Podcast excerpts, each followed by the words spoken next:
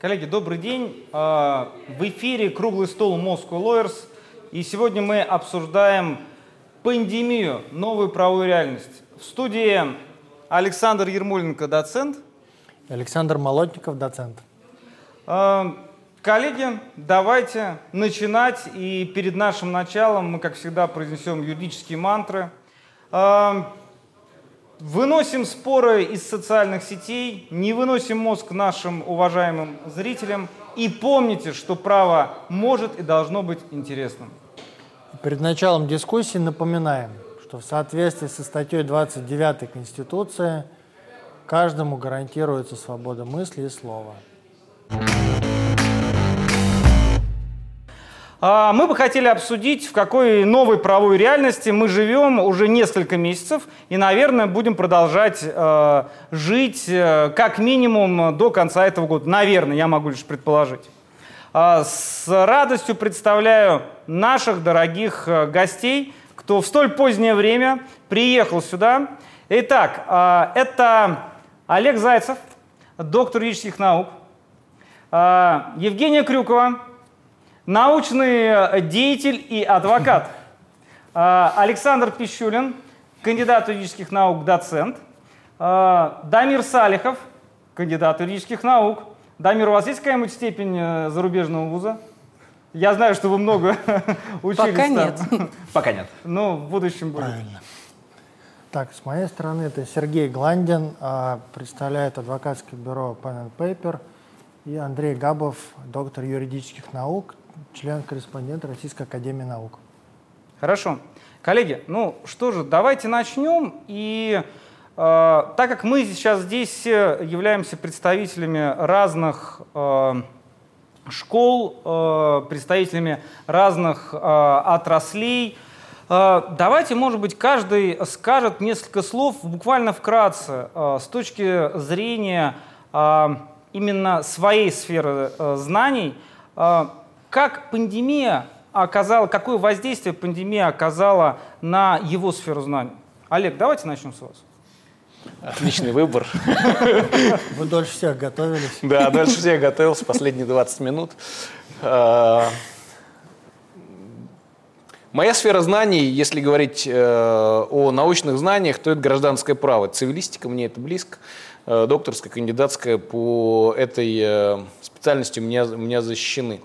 Но, наверное, я с точки зрения прилож... последнего приложения своих э, каких-то научных и административных усилий э, больше отношусь, э, не ругайтесь, не кидайтесь, э, к образовательному праву, но, в общем-то, к той э, области знаний, к той области законодательства, которая регулирует как раз образовательный процесс.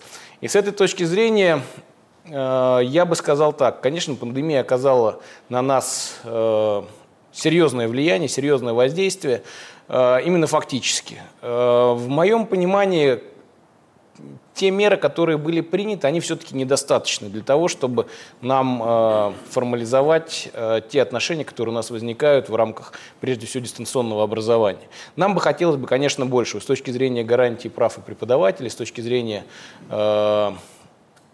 прав студентов, что они должны получать, как они должны получать.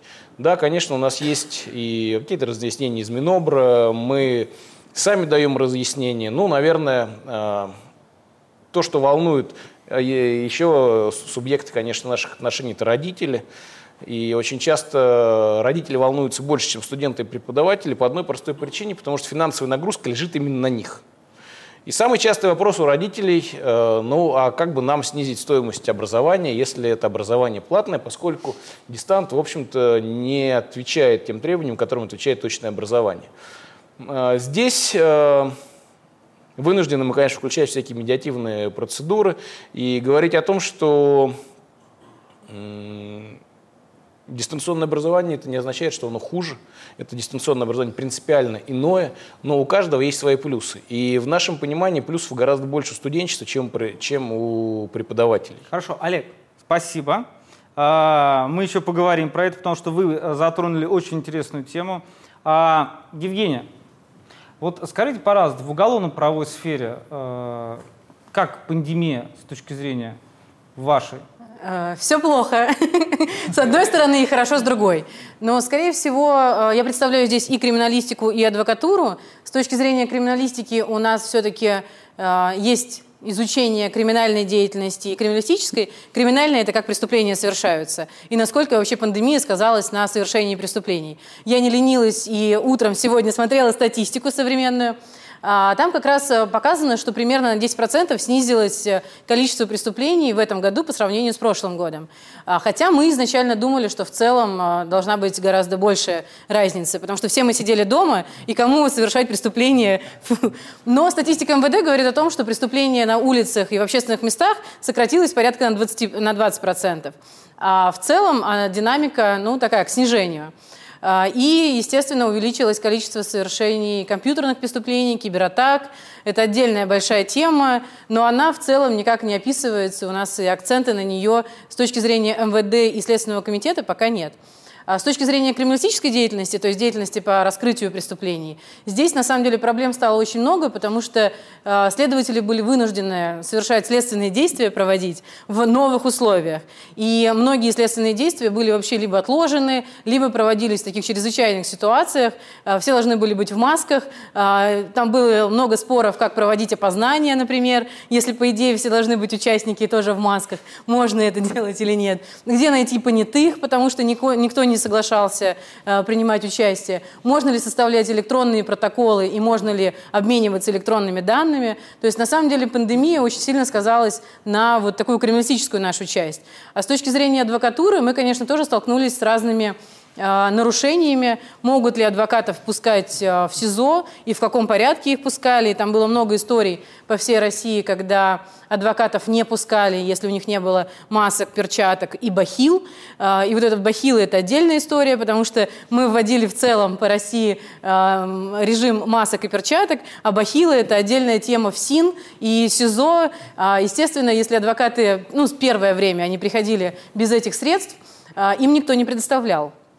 И э, они вынуждены были пойти э, там, приобретать и на следующий день только вернуться, потому что в этот день очередь уже прошла. То есть были вот эти вроде бы небольшие нарушения, но они оказались такими достаточно глобальными для всего сообщества. То есть все стали обсуждать, ну, по крайней мере, первые дни вот этих э, дискуссий.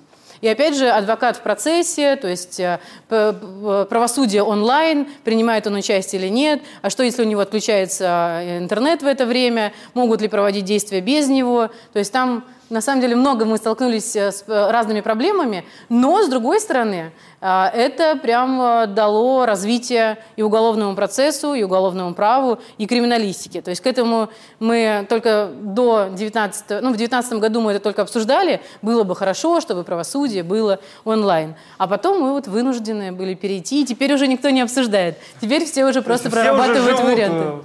В онлайне. Да, Хорошо. Да. Сергей Гландин, скажи, пожалуйста, вот с точки зрения международного права, а, что можно было бы выделить?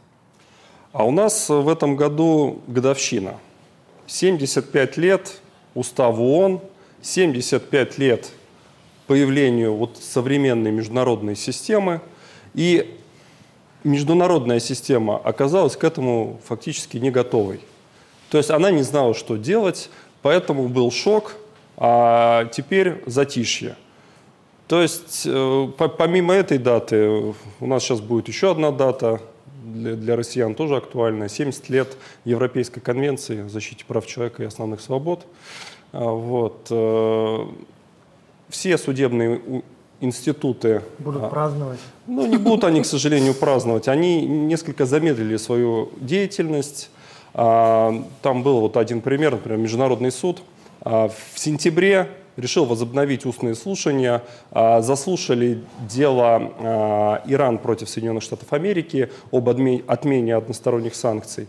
И наступил октябрь, и Международный суд опять задумался, а не уйти ли, ли бы нам всем опять куда-нибудь в Zoom и на самоизоляцию. Вот как встречает пандемию международная система ООН. Да, Давайте тогда я, наверное, спрошу, Дамир, а, ну, мы с вами коллеги в некотором смысле, да, мы занимаемся конституционным правом, конституциями. Как вы думаете, здесь что? Помимо Ну, на самом Помимо деле, референдума. Ну, А, на самом деле, референдум. если уходить э, от конкретных стран и от конкретных э, узких проблем, глобально я бы выделил три проблемы, которые обнажила пандемия.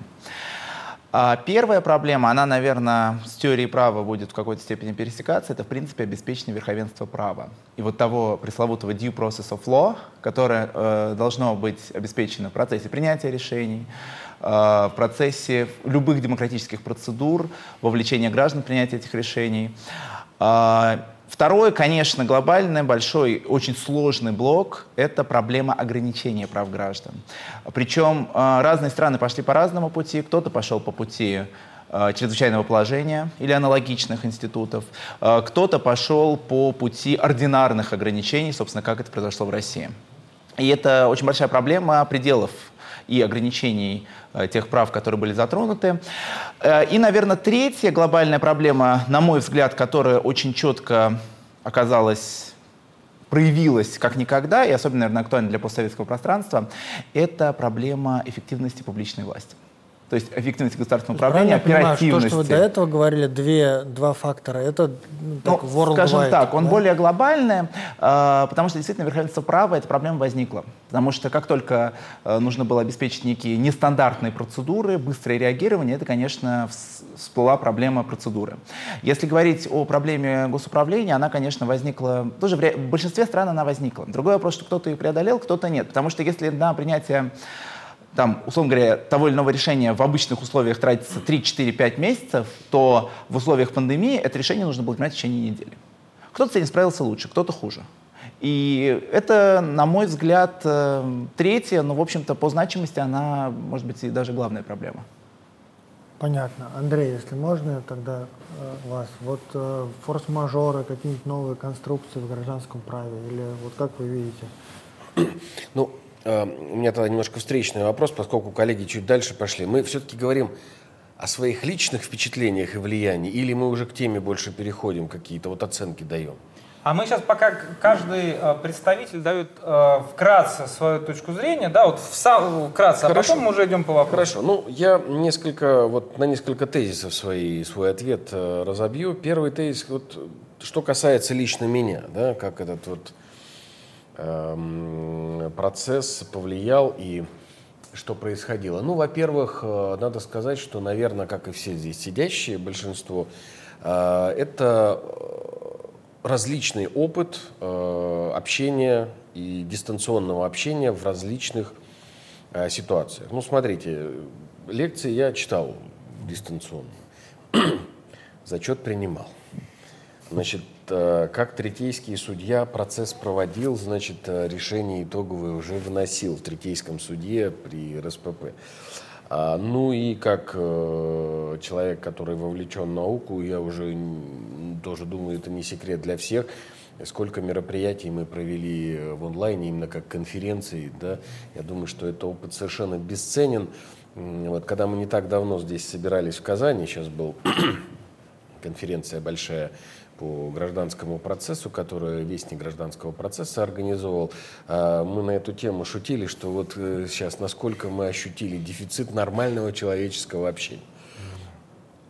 А, Следующий момент и следующий тезис, который я хотел уже отразить как человек, который имеет отношение к системе аттестации научных кадров, это был очень непростой год, потому что последние очные заседания у нас были в марте.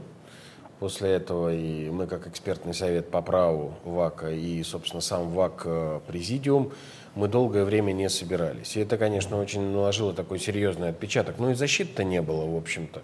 Вот мы только-только начали работать. Должен сказать, что вот уже пленум ВАКа прошел, где мы приняли несколько важных базовых решений применительно к э, новому, новой номенклатуре специальностей и целый ряд других вопросов. А сейчас вот будет президиум тоже, в, след- в эту пятницу буквально, он тоже будет дистанционно. А, Экспертный совет мы тоже наполовину работаем вместе, наполовину дистанционно, то есть у нас такой смешанный режим. Это накладывает, конечно, свой отпечаток э, на работу. Следующий блок и тезис, который я бы хотел сказать, это вот опять же то, что со мной связано в этом году, это наша работа в рамках рабочей группы по нормативному регулированию цифровой экономики. Тут где-то здесь, в соседних тоже э, зданиях мы обычно собирались. А теперь мы тоже в большей части в Zoom, но э, почему я об этом вспоминаю? Не потому, что здесь тоже дистанционное общение, а потому что мы вдруг ощутили, что вот эта вот программа, которой мы занимаемся, насколько э, вот э, своевременно все эти изменения и насколько они актуальны, все, что нам нужно делать. Э, посмотрите, что происходит. Вот, э, мы здесь до программы обсуждали да, этот вопрос. И в Казани об этом говорил, здесь просто повторю. Вот э, э, у Олдоса Хаксли, помните, вот у него, как книжка называлась? A New Brave World, понимаете? Вот, а вот и с моей точки зрения, вот нынешнюю ситуацию, и в праве в том числе, глобально можно точно так же вот характеризовать. Мы переходим в глобальный а, режим дистанционного общения и режим а, взаимодействия на различных площадках, которые мы все называем сегодня платформой. Это всеобщая платформизация, она имеет очень интересные аспекты и срезы.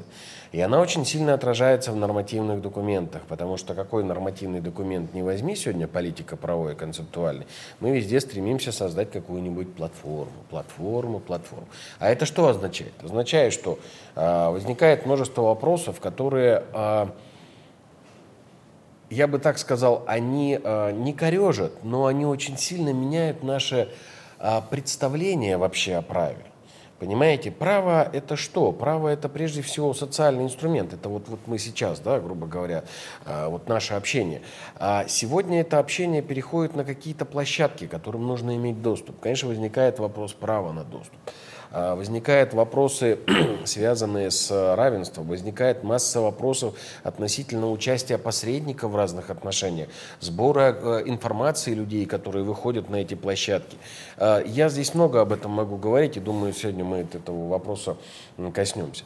Что же касается в целом изменений в праве, это тоже интересный аспект. Вот когда начались эти все процессы, это март, апрель. Э, мы вот с Московской торгово-промышленной палатой даже собирались с коллегами.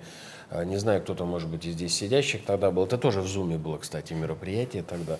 Поэтому, знаете, там было много людей. Э, конечно, мы все ощутили, насколько наше право не приспособлено для таких ситуаций.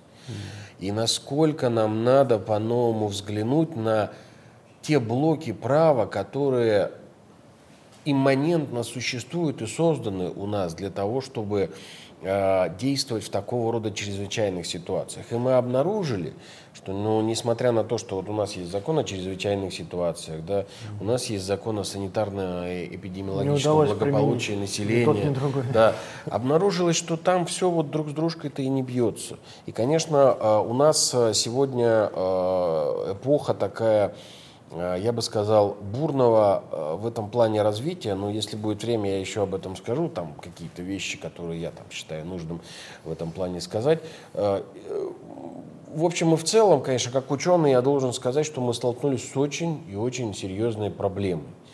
И вот эта вот критика сейчас, которая раздается активно там в адрес тех, кто принимал различные документы, понимаете, это критиковать легко.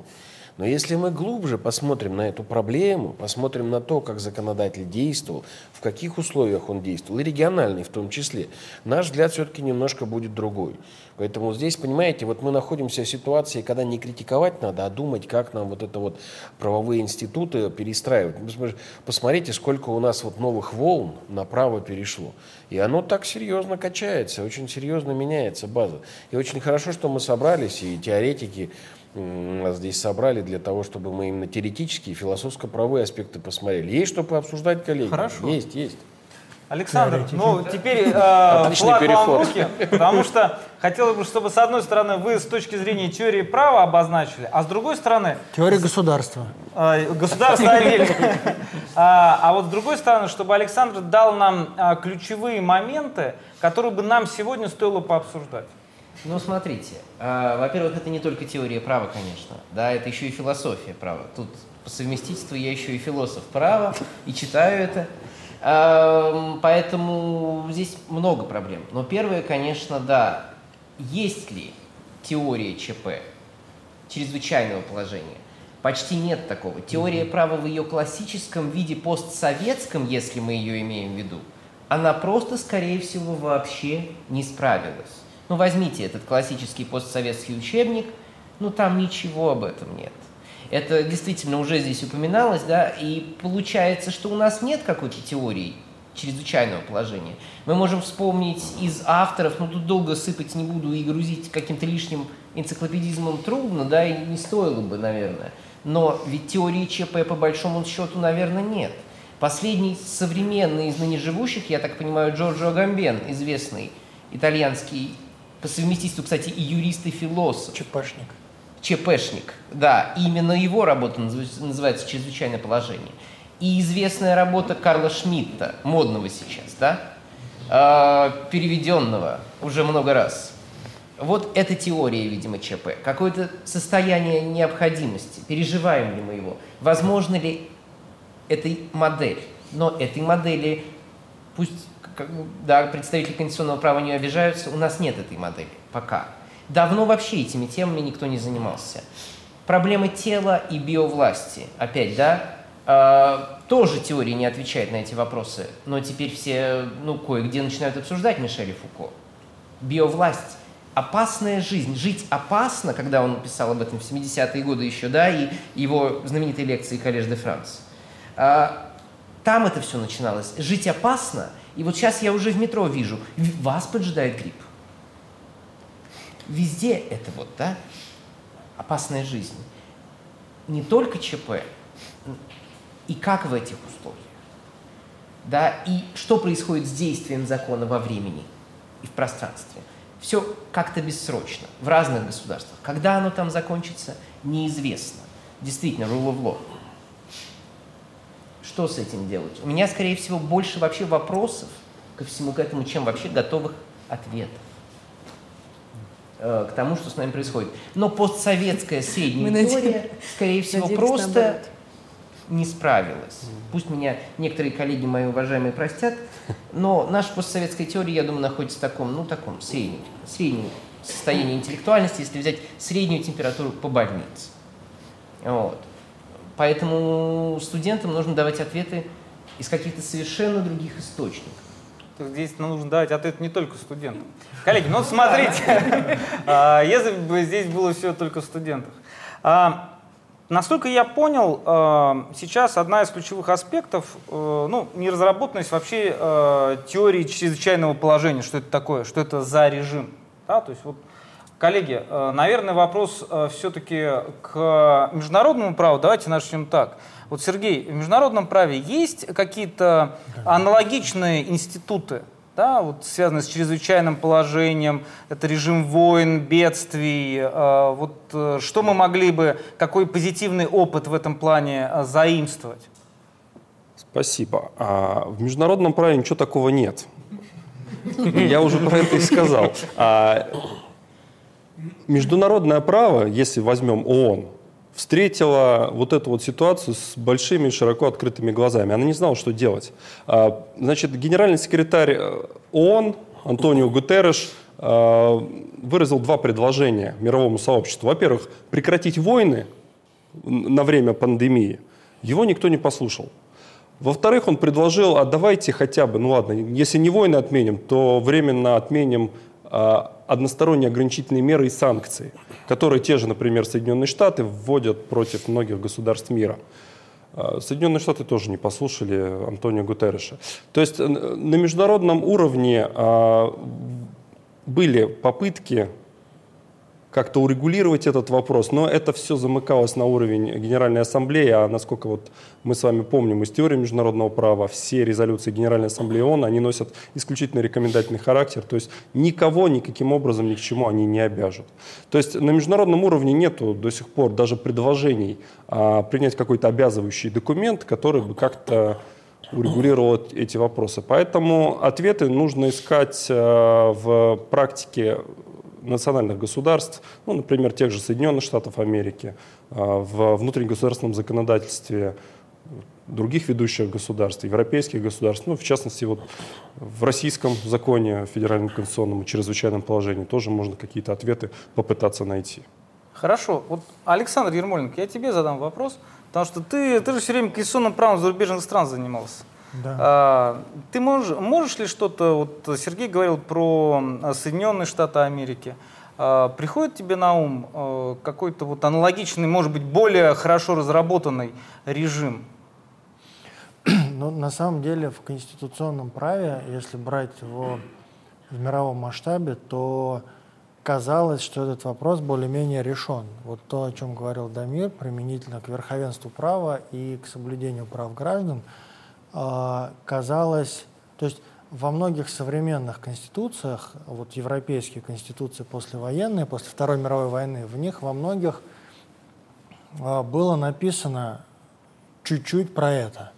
И в принципе, в целом, казалось, что этого достаточно. Да? То есть на самом деле сложно было представить, как это будет по правде, и поэтому, когда мы там, читали эти конституции, когда мы читали лекции про эти конституции, то мы про это всегда упоминали, но э, как бы не, не было понятно, что вот эти там, не знаю, одна-две статьи должны развернуться во что-то. То есть в целом модель казалась вот по поводу теории чрезвычайного положения.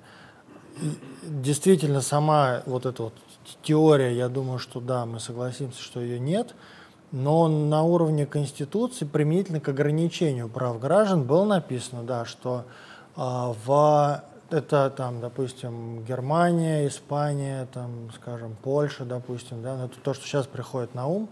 То есть э, написано примерно так, что права могут быть ограничены, они могут быть ограничены не все, они могут быть ограничены только законом и только на определенный срок. И казалось, что вот право должно, э, вот к вопросу, что должно произойти с правом вот в этой новой реальности. Да? И вроде бы казалось, что э, должно произойти примерно так. То есть люди должны, понимая вот эту вот опасность, да, и там взвешивая на весах там, права и свободы, ну так скажем, в чистом виде, как бы голое право ради права, да, и право ради безопасности, мы должны тут сделать какой-то вот реверанс в сторону безопасности, общий, общий, да, и поэтому мы можем на срок, но, только, но, но гарантии того, что права не будут попраны, так скажем, да, это то, что это на срок, это законом, то есть это в очень сложном порядке через парламенты. А, и ну только вот там в, в, как бы, при вот такого рода угрозе. А, простите, что прерываю. А теперь да. мы видим, слышим везде фразу до особого распоряжения. Ну я да, не буду совершенно, тут, да, совершенно э, проводить верно, аналогии, где мы это видим. Ну, много где.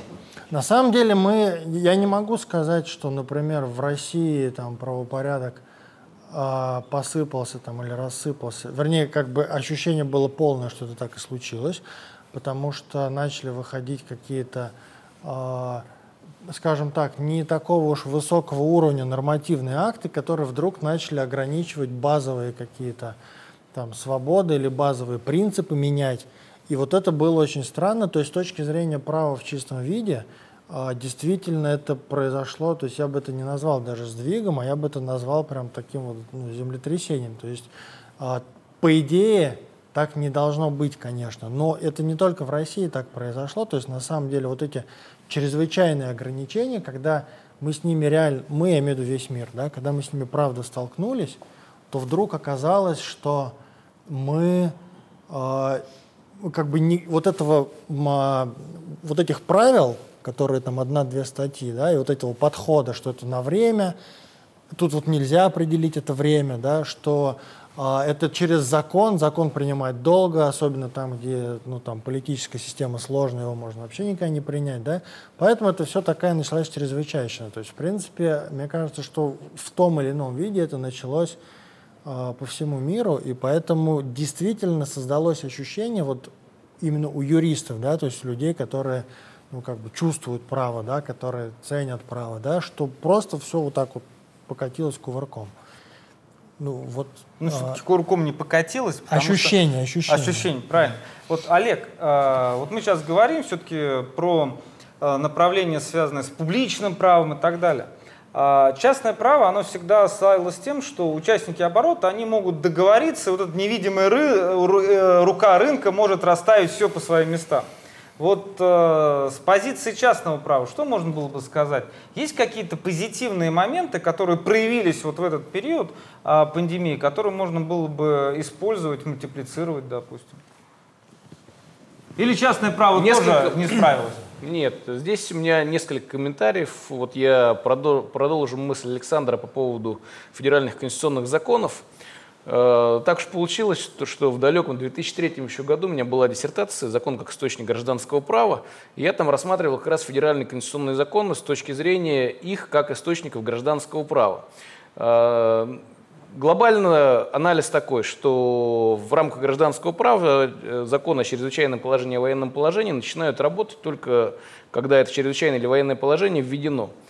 Я уж не помню где, то ли в диссертации еще, то ли в лекциях, я называл эти законы спящими, потому что они не работают в рамках э, обычной ситуации, нужен действительно специальный порядок.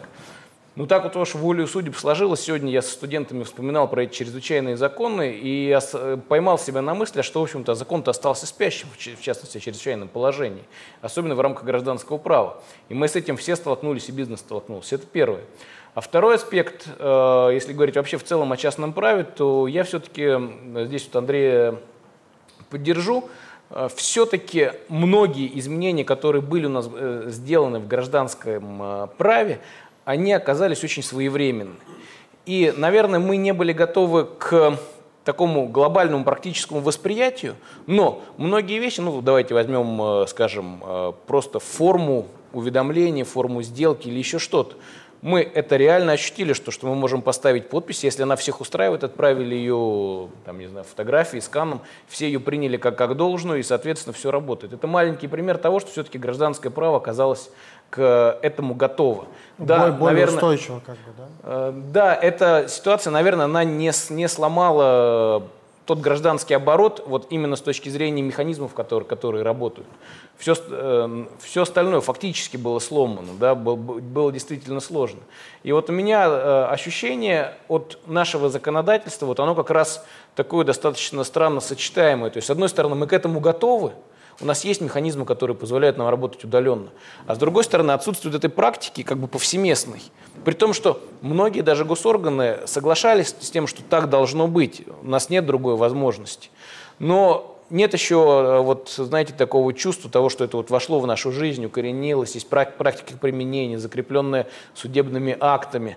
Э, Поэтому я считаю, что гражданское право именно гражданское право, да, про частное, наверное, говорить сложнее, там трудовое появляется, например, э, и э, что там еще можно вспомнить, Э, наверное, какие-то отношения, связанные с иностранным элементом, как-то иностранцев вдруг стало меньше, в принципе, в каждой стороне, да, все разъехались по домам, да, поэтому про МЧП, наверное, так не скажем, но в целом гражданское право, да, я считаю, что оно оказалось все-таки готово.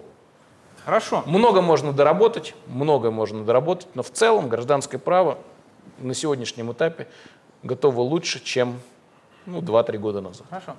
Андрей, вот э, насколько мне известно, э, в процессе, ну, совсем недавно была написана статья, связанная с непреодолимой силой, и Андрей Габов как раз-таки тот человек, который на очень хорошем уровне э, изучил институт непреодолимой силы и как это влияет на участников экономических отношений.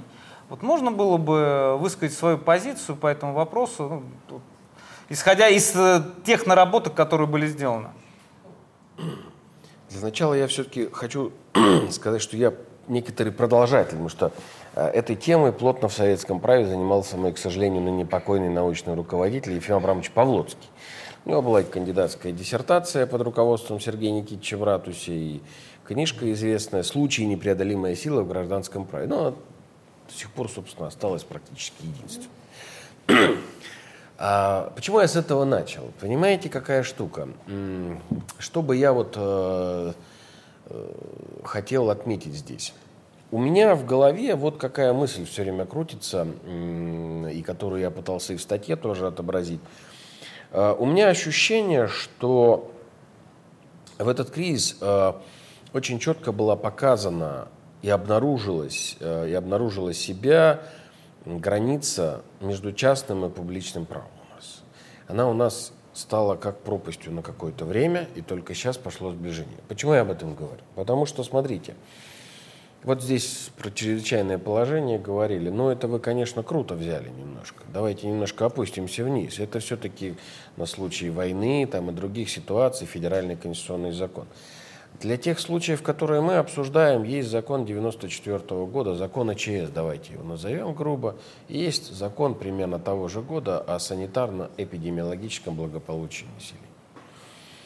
Почему я не говорю? Потому что, понимаете, вот у нас теория чрезвычайных ситуаций, о чем коллега говорил, там есть отдельные авторы, да, мы можем долго обсуждать, и диссертации их знаем, и кандидатские, и докторские работы. Вот и в Питере очень много там на эту тему авторов писало. Вот есть этот закон. В нем, в его рамках, казалось бы, на, надо было найти все ответы на поставленные вопросы. Вот если у нас что-то такое начинается чрезвычайно, мы туда заглядываем и запускается механизм. И тут вдруг обнаружилась странная вещь. Что-то случается, а механизм не запускается. Понимаете? И тут начинается терминологическая ерунда, потому что вот мы говорим чрезвычайное положение. Но у нас не ЧП, ребят. Потом говорят карантин. Ого, хорошее слово карантин. Где слово карантин у нас? в законе о санитарно-эпидемиологическом благополучии населения. И это слово «карантин», как правовое понятие, с ним связывается возможность ограничения прав и свобод. Но карантина никто не вводил. Карантина никто не вводил, понимаете? И тут э, мы вспомнили о том, что у нас есть и гражданское право, да, и там вот форс-мажор, там у нас, значит, одна статья, которая существует на эту тему. И обнаружилось, что вот это публичное право, оно с этим вообще никак не связано. Вот ведь что мы обнаружили. Здесь как раз теоретическая глобальная проблема. Нету никакой связки, ребята, вообще нету ее в природе. И поэтому мы вынуждены были действительно сразу резко менять законодательство. Вот это вот 98-й ФЗ принимать, который у нас был в апреле принят, а, значит, со всеми вот этими изменениями, по сути, легализующими отчасти уже те меры, которые были в марте приняты, в том числе на региональном отчасти уровне. Понимаете, что произошло? А вообще, конечно, здесь у нас, вот я с теоретиками, если они как-то вот эту работу прочитают, и я надеюсь, что здесь проблема теоретическая. Представляете, что происходит? Мы всегда вопросы форс-мажора мыслили в рамках частного права. Ну, форс-мажор это что? Вот засуха, наводнение, там, я не знаю, зима пришла, которую никогда не ждут, да, урожай померз, все, вот это форс-мажор в нашем понимании, землетрясение какое-то форс-мажор. Но никогда, даже вот в теоретических работах советского периода, а уж тем более дореволюционного, там можно разных авторов вспомнить, и Яблочко, и Пирвис, там целый ряд авторов был, а, вот, Туманов, да, покойный писатель Конституционного суда, у него была замечательная кандидатская диссертация в МГУ, если я не ошибаюсь, 54 года как раз, а, по непреодолимой в том числе силе. Понимаете, нигде и никогда, вот вы удивитесь, не исследовали специфику отдельных случаев, в силу чего вот как бы вводится вот это вот понятие форс-мажор, непреодолимая сила.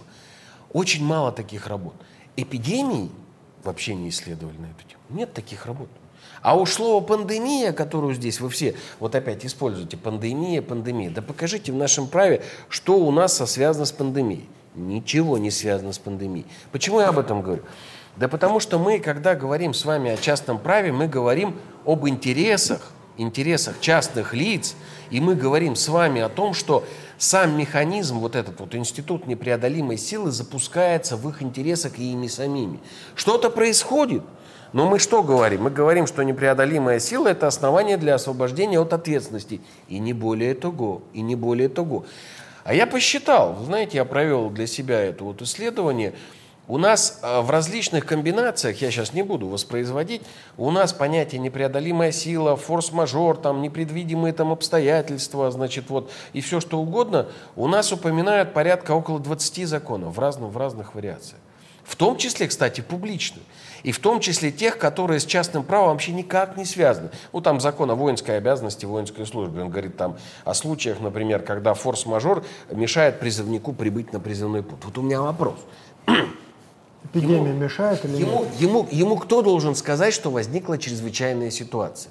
Вот в частном праве это отдельная история, а для публичного права. И вот тут как раз возникает вопрос, кто должен запустить эти механизмы? А этого-то нет. А, значит, когда мы говорим, что нет отправной точки серьезно, дальше возникает второй вопрос. А если мы запускаем эти да, процедуры, на кого они, вот здесь говорилось там о времени, да, пространстве, еще и круг лиц важен. Ведь круг лиц важен. Смотрите, Одно дело там какой-нибудь район сельский, замерз как бы урожай. Ну тут все понятно. У них там своя там непреодолимая сила.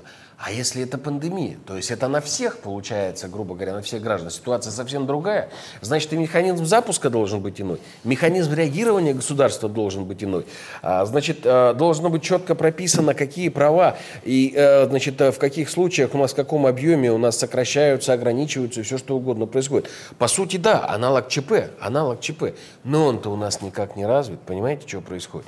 Вот это очень, с моей точки зрения, интересная следствие э, вот этой ситуации, в которой мы находимся, и нам нужно срочно, конечно, думать о ее преодолении.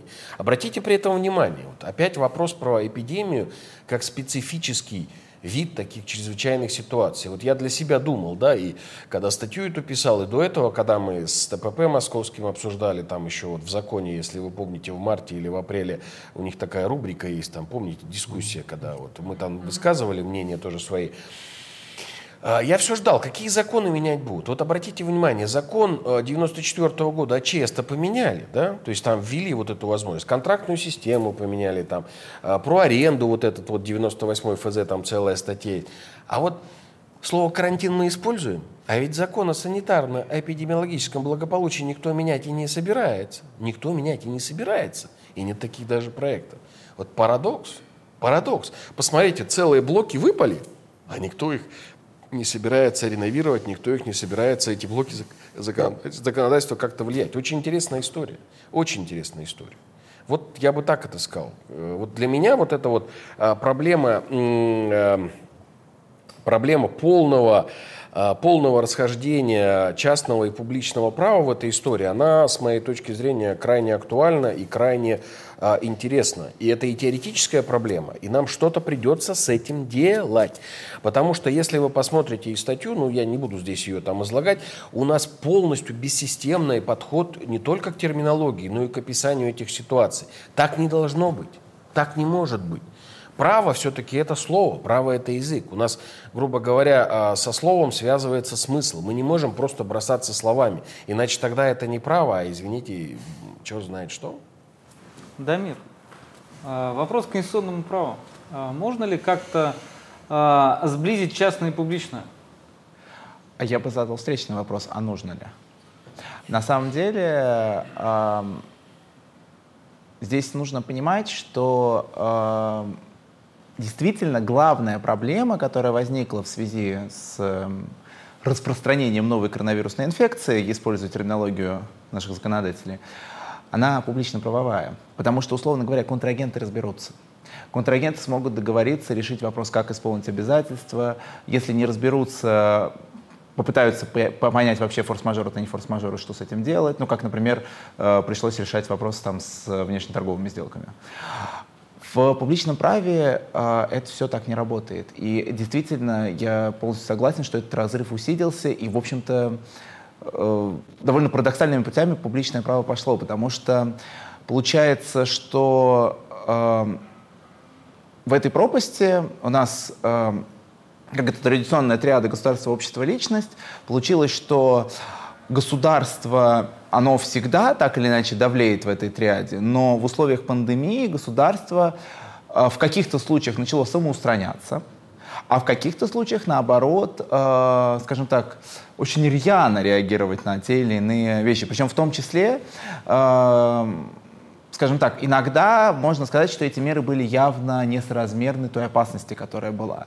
Ну, то есть доходило там до абсурда, если вы помните, как в Италии, например, э, домашним животным, так сказать, выдавали специальные предписания, и их фотографировали о том, что им надо как бы сходить на улицу по объективным причинам, а не потому что вот. Ну, итальянцы как бы соответствующим образом э, реагировали на это, тоже, конечно, с юмором, или, например, как они просто каждый день начинали ходить в магазин.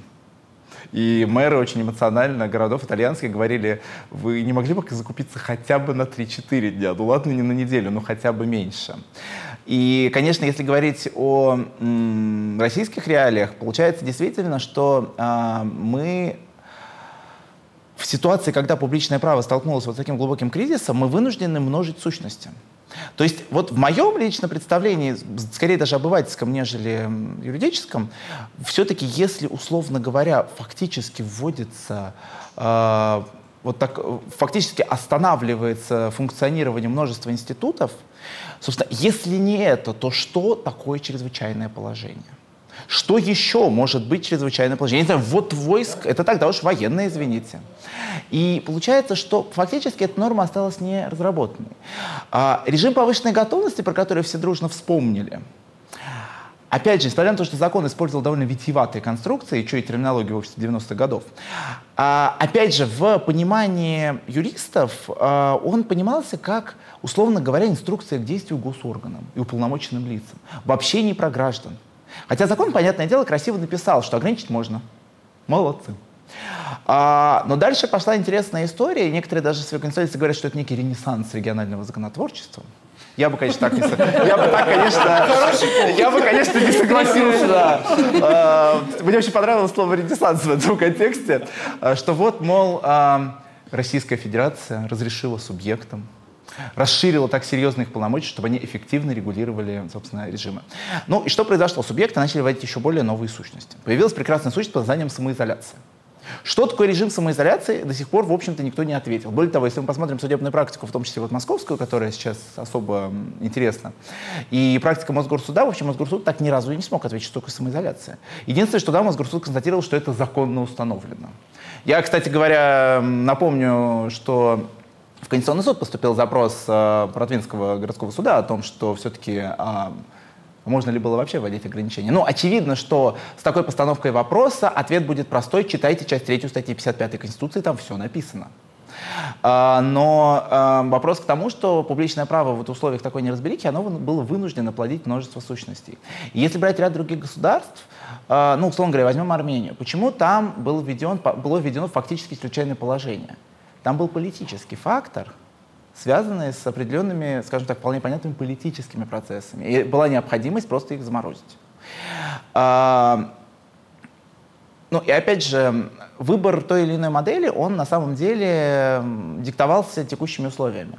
И опять же, мы, есть целый, целый перечень государств, которые фактически ввели чрезвычайное положение. Ну, плюс-минус, что называется. А, и есть при этом огромный перечень государств, которые сказали, Чрезвычайное положение не будет. У нас, будет. у нас будет ординарная система ограничений. Потому что, на самом деле, я ведь не соглашусь с одним вот э, фактором, который Александр упомянул. По поводу того, что ограничить можно на определенный срок. Да на самом деле вопрос-то ограничить можно и бессрочно. Другой вопрос, что ограничить нужно при определенных условиях. То есть нужно соблюсти довольно, ну, что называется, как минимум эти ограничения должны быть пропорциональны. Следуем логике немцев, что, ну, понятно, что, условно говоря, митинговать э, э, возле атомной станции, наверное, это плохая идея, и как бы, ну, да, так или иначе. Ну, я вас перебью немножко, да. но вот вы согласитесь же, что тут же еще вопрос, это вот вы э, в логике юридического позитивизма рассуждаете. А если мы с вами возьмем естественные права, представьте, это тоже по вашему ведомству то как далеко мы вообще, вот, ну если у вас там, да, в КП это же изучают, ну как далеко мы вообще зайдем в таких рассуждениях? Опять же, тот же интеллектуальный провокатор Агамбен, да, когда вот писал свою, ну, может быть, не очень известную статью, да, но там же очень ведь была броская интеллектуальная цитата, ну, а, со времен Антигоны все хоронили своих близких, а сейчас мы докатились до того, что государства запрещают хоронить своих близких. А, во имя вот, да, вот, с, вот этой вот э, санитарной безопасности. Насколько это вообще может быть соразмерно? Это не, э, это не, это ко, ко многим государствам, видимо, вопрос. А... С точки зрения естественного права. А нет ли у нас э, каких-то, да, э, все-таки близких взаимосвязей с какими-то людьми? А государство нам предписывает тут что-то не ходить на похороны близкого человека. На самом деле, эта постановка вопроса она, пожалуй, такая постановка вопроса в наименьшей степени может получить э, какое бы то ни было внятное решение. Потому что когда мы, когда, в принципе, государство столкнулось с проблемой, в принципе, ограничения прав, с самого начала стал вопрос, что есть некие права абсолютные, есть относительные. Правда, встал один простой вопрос, а что такое абсолютное право? Э, многие ошибочно думают, что то, что перечислено в 56 статье Конституции, для России это абсолютные права. Да нет, неправда. Это просто права, которые как раз нельзя ограничить в определенных обстоятельствах. Соответственно, по сути, э, из практики российской мы говорим о том, что, условно говоря, кроме очень условно достоинства личности, даже право на жизнь, как оказывается, ограничить можно, если мы возьмем законодательство в части антитеррористических операций. А, другой вопрос, а является ли, условно говоря, нарушением вот этого самого базового принципа достоинства личности, например, невозможность проводить последний путь? А, На мой взгляд, ответ скорее да, чем нет. Но так или иначе, с точки зрения позитивизма, я тут, как говорится, никуда все равно от него не денусь, а, мы, мы говорим о конфликте двух конституционных ценностей. И эти- этот конфликт является неразрешимым. Поэтому мы так или иначе используем две чаши весов, и на одной мы говорим, что вот Вася не может проститься там, со своей мамой, которая умерла от коронавирусной инфекции, а на другой чаше весов, э, возможно, если разрешить Васе проститься, э, заболеет коронавирусной инфекцией еще 10 человек, и из них, возможно, двое погибнут. А, Что с этим делать? На самом деле ответ на этот вопрос у меня нет. Потому что э, вопрос скорее в пределах вмешательства государства и в пределах, подоб, э, в пределах, э, скажем так, возможностей государства. Потому что нужно понимать, что весной государства действовали в условиях неизвестности. И, условно говоря, когда у нас там несколько сот э, случаев, мы сразу закрываем все, говорим о том, что нам нужно сидеть дома и так далее. Сейчас, когда уже случаи ежедневно тысячами исчисляются, мы говорим о том, что ну, жить можно, Ну, попривыкли, как бы попривыкли. попривыкли. Ну, и это на самом деле э, упирается еще в одну проблему. Э, так немножко тоже камень в огород э, нашим законодателям. Э, вот мы уже говорили о масочном перчаточном режиме. Это новый политический режим? Вот ли, вопрос, какой-то? скажите, пожалуйста. Не, я, я про другое. Ну, рассказывать после демократического. Не, я про, я про другое, я про другое, хорошо. Э, Про масочный мы поняли, ВОЗ объяснила нам, что надо реально соблюдать, дело полезное. Э, Государство всячески, так сказать, нас в этом убеждало. Появился почему-то перчаточный режим. Никто не смог объяснить, зачем. А и, дальше, и дальше возник другой вопрос, что даже публичная власть официально, де-факто призывает соблюдать только перчаточный режим. То есть собственные решения предлагают соблюдать выборочно. То есть масочность. То есть, ой, да, масочный, соответственно. Про перчаточный, например, мы вообще регулярно забываем. И на самом деле это проблема эффективности норм в той части, что фактически из-за того, что мы говорим, это соблюдай, это не соблюдай, мы заведомо вот эти пределы вмешательства государства так размываем максимально. И э, вопрос об этих пределах, он, э, я думаю, что будет стоять еще очень долго, и последствия, даже когда так или иначе новая коронавирусная инф- инфекция минует, не дай бог появится еще более новая когда-либо. Вот. Интересно, не будем. интересно, как тогда придется, как тогда придется нормативные акты переименовывать. Сейчас не будем конспирологию, а Вот. сейчас, да. Да, но проблема-то останется. И, наверное, вопрос всегда балансирования между конституционными ценностями, если, так сказать, теоретически решить этот вопрос. Но на практике это всегда... А у меня вот к Евгению вопрос, но он тесно связан с тем, о чем вы говорите, Дамир и Александр. Вот закрыли суды. Вообще суды можно закрыть? То есть насколько это вообще в целом правильно? С точки зрения а, там, организации общества, с точки зрения а, там, защиты прав, там, due process of law и все вот это вот. А, получается, что... И второй вопрос, если их можно закрыть, то кто может закрыть суды? Где эта власть, которая может закрыть суды? Сложно. На самом деле, как мы увидели, суды можно закрыть, можно закрыть любую организацию, хочет она того или не хочет. Кроме... Э, Но э, сначала закрыли же э, разные организации, а потом все-таки стали уточнять, для кого конкретно это закрыто. То есть даже вчерашнее объявление о том, что суды э, снова закрыли, сегодня уже пояснили, что закрыли для обычных э, слушателей, обывателей, кто приходил и смотрел на заседание. Что все-таки в конце концов мы будем Впрочем, пускать... особо никто и не приходил. Не, ну, в, ит- в итоге уточнили, ну, да, уточнили, что можно по резонансным дел- делам пускать, то есть если это действительно общественность заинтересовалась, то в целом можно пустить в суд или даже организовать отдельную комнату в суде, где люди будут смотреть э, заседание. Плюс все-таки они должны быть в масках, перчатках и как-то там да, оснащены всеми этими э, средствами защиты. Но в конце концов э, мы всегда рассуждали, что э, больницы, полиция и там суд должны быть открыты 24 на 7. По крайней мере, должны быть какие-то дежурные части всегда, которые могут работать э, круглосуточно и принимать определенные решения.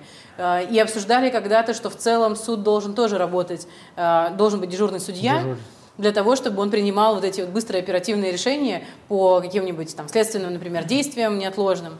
А, Вот сейчас это опять целая история. Можем ли мы закрыть или нет. Но у меня встречный вопрос на самом деле, пока я вас слушала, у меня сложилось впечатление, что это первая в истории пандемия. В реальности же это не так, были же уже тоже истории с там ОСП, да, вот Ну, какие-то. испанка, например, 20 Да, да, да. То есть, он, Да, ровно то есть в принципе, мир назад. уже с этим сталкивался. Но почему-то мы... Ничего вот- там, я так понимаю, особых А у ограничений нас- не было. а у мне нас- просто интересно а мне кажется- смотреть ролл- динамику. ролл-фло просто. У нас было. утрачена традиция в этом смысле. Это первое. А второе, давайте вспомним. Когда испанка-то была, друзья мои? Испанка, испанка наложилась на Первую мировую гражданскую войны. Тогда было совершенно не до этого. И, грубо говоря, никто не продумывал тогда эффективность, неэффективность правовых мер. А вот в нормальных условиях, ну, относительно нормальных, как сегодняшнее время, возможно, это какие-то годы, когда совсем не было нормально развитой медицины. Но для нас, у нас нет такой традиции. У нас эта традиция давно, мы не понимаем, как была реакция. У нас вообще короткая историческая память, понимаете? Это же, это же, это что тут рассуждать? Это и, и так понятно. В этом Не, смысле... Мне просто интересно, пандемия на самом деле, вот если гуглить для обычного человека, такого как я, я гуглю. Я посмотрела, что пандемия была у нас объявлена из категории, обсуждалась в 19 18 год, а, там 50 какой-то, 70 какой-то. То есть это уже были, по сути, истории, Лена, мы сейчас не когда... будем удариться в медикализацию, хотя это тоже по части криминалистики. У нас сейчас вроде бы есть еще одна действующая пандемия, которую ВОЗ не отменяет. Да и не одна, по-моему. Не, не одна, но я имею в виду, что а, мне интересно да. посмотреть, принимались ли тогда акты какие-нибудь, хоть какие-нибудь. Я вот честно не знаю в этом смысле историю, но мне кажется, что тогда же должны были быть какие-то решения государства, раз они объявляли это пандемией, и это было массовое распространение. Если говорить о Советском Союзе, да, посмотреть, вы же понимаете, что многие вопросы, которые, опять же, вот теоретикам, да, это они это понимают хорошо. Вот то, что мы сейчас все на уровень закона туда вынесли, тогда это решалось в большей степени административными мерами. Говорить об Причем этой- тихими, да, как мы не, ну, понимаем, может и да? громкими, но говорить об этой традиции бессмысленно, потому что мы сейчас живем в традиции, закон решает все, надо срочно принять закон. Не примем закон, случится вот на это следующий не- день нечто. Легисломания просто. Вот нет, это другой вопрос. Понимаете, такие но красивые слова вот смотрите, понимаете же, огромное Вот количество вещей у нас сегодня позитивных связываются с тем, что мы вот сейчас примем закон и начнем заново жить. Вот в такой логике, да, традиции у нас нет. И нельзя сравнивать с советским временем ни с каким, потому что тогда к этой ситуации относились проще. Ну, здесь сидящие, я хорошо помню, когда мама моя работала, я к ней приходил после школы, вот у нее стояла в кабинете, помните, свод советского права. Когда вот они закончили систематизацию, это же было, в общем, э, довольно компактное, эм, довольно компактное э, издание. Там меняли вот эти книжки, кто помнит. Да, да, да. Вы посмотрите тогда законодательство и как практику применения его, и посмотрите, что есть сегодня. Это же совершенно две разные реальности. Поэтому тогда это решалось административным методом.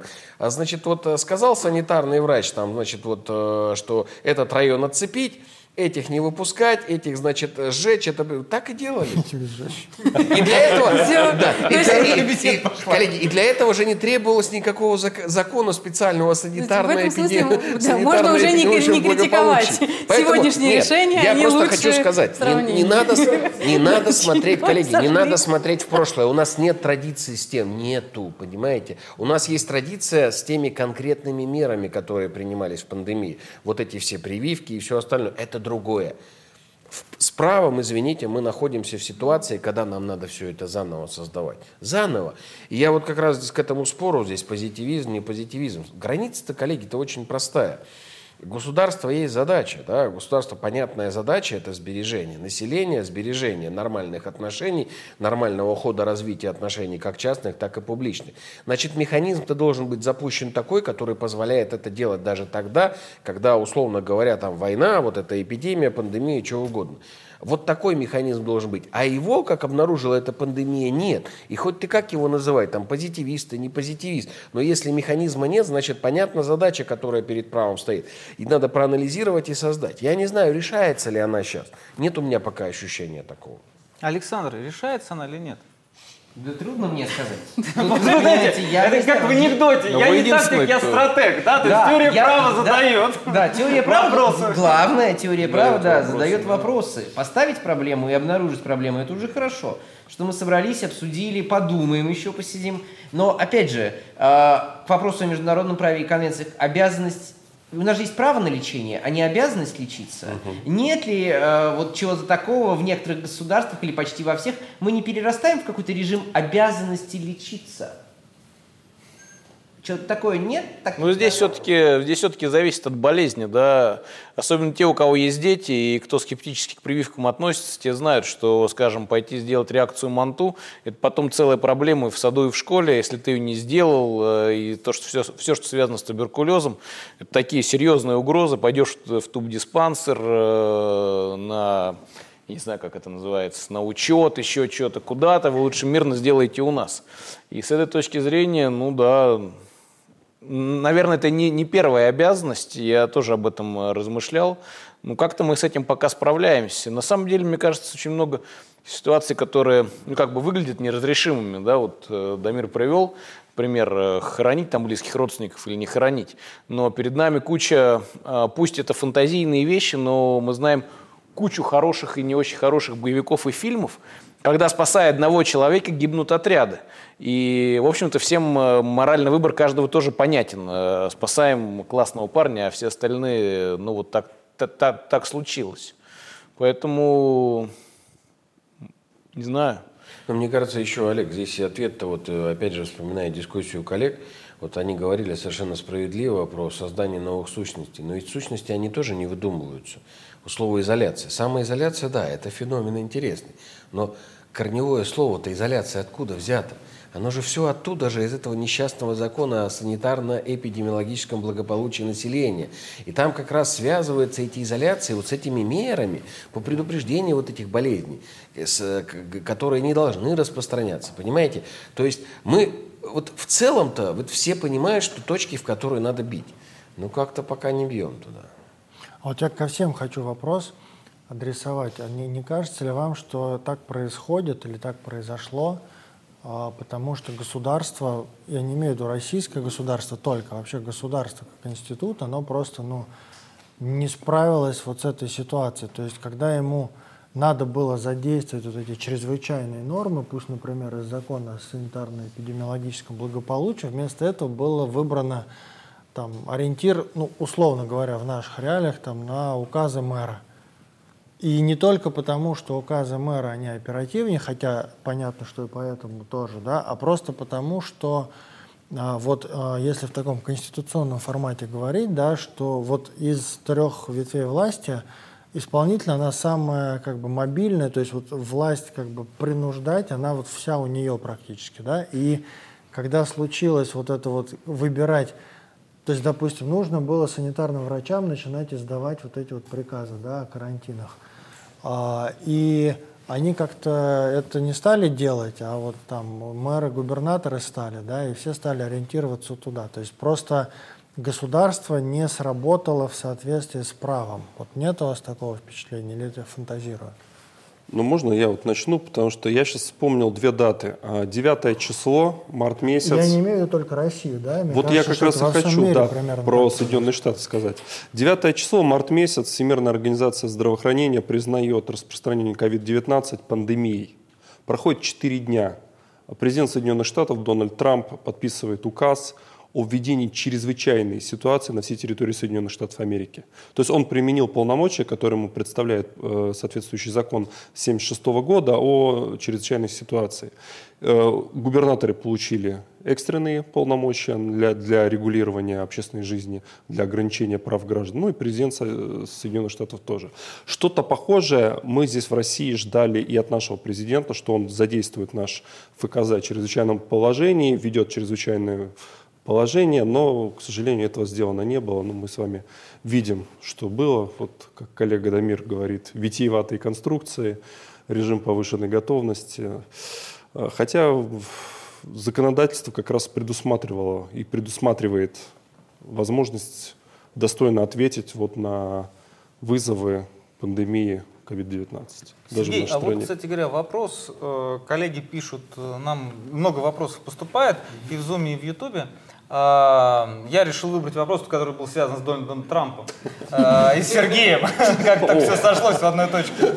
А, господин э, Дональд Трамп э, заявил о том, что ответственность за распространение коронавирусной инфекции лежит полностью на Китае. Да? И э, вот хотелось бы услышать э, ваш подход, связанный с э, этим заявлением. То есть это чисто предвыборная некая логика, либо же э, под его заявлением есть какие-то серьезные и прецеденты, и, э, возможно, намерение американской правовой машины привлечь к ответственности именно с точки зрения международного права. Угу. Смотрите, насчет международного права. Сразу скажу, к ответственности можно привлечь при одном единственном условии, что обе стороны имеют и несут соответствующие международные обязательства. Если у Китая и Соединенных Штатов нету соответствующих обязательств, то никакой ответственности мы тут привлечь не можем. Потому что основополагающие принципы международного права записаны в уставе ООН, но тут, очевидно, не нарушаются. А, касаемо э, вот, вопроса про ответственность Китая. А, значит, вот где-то с марта месяца я даже одно время их начал коллекционировать, различные судебные иски, которые в определенных юрисдикциях подавали Китаю.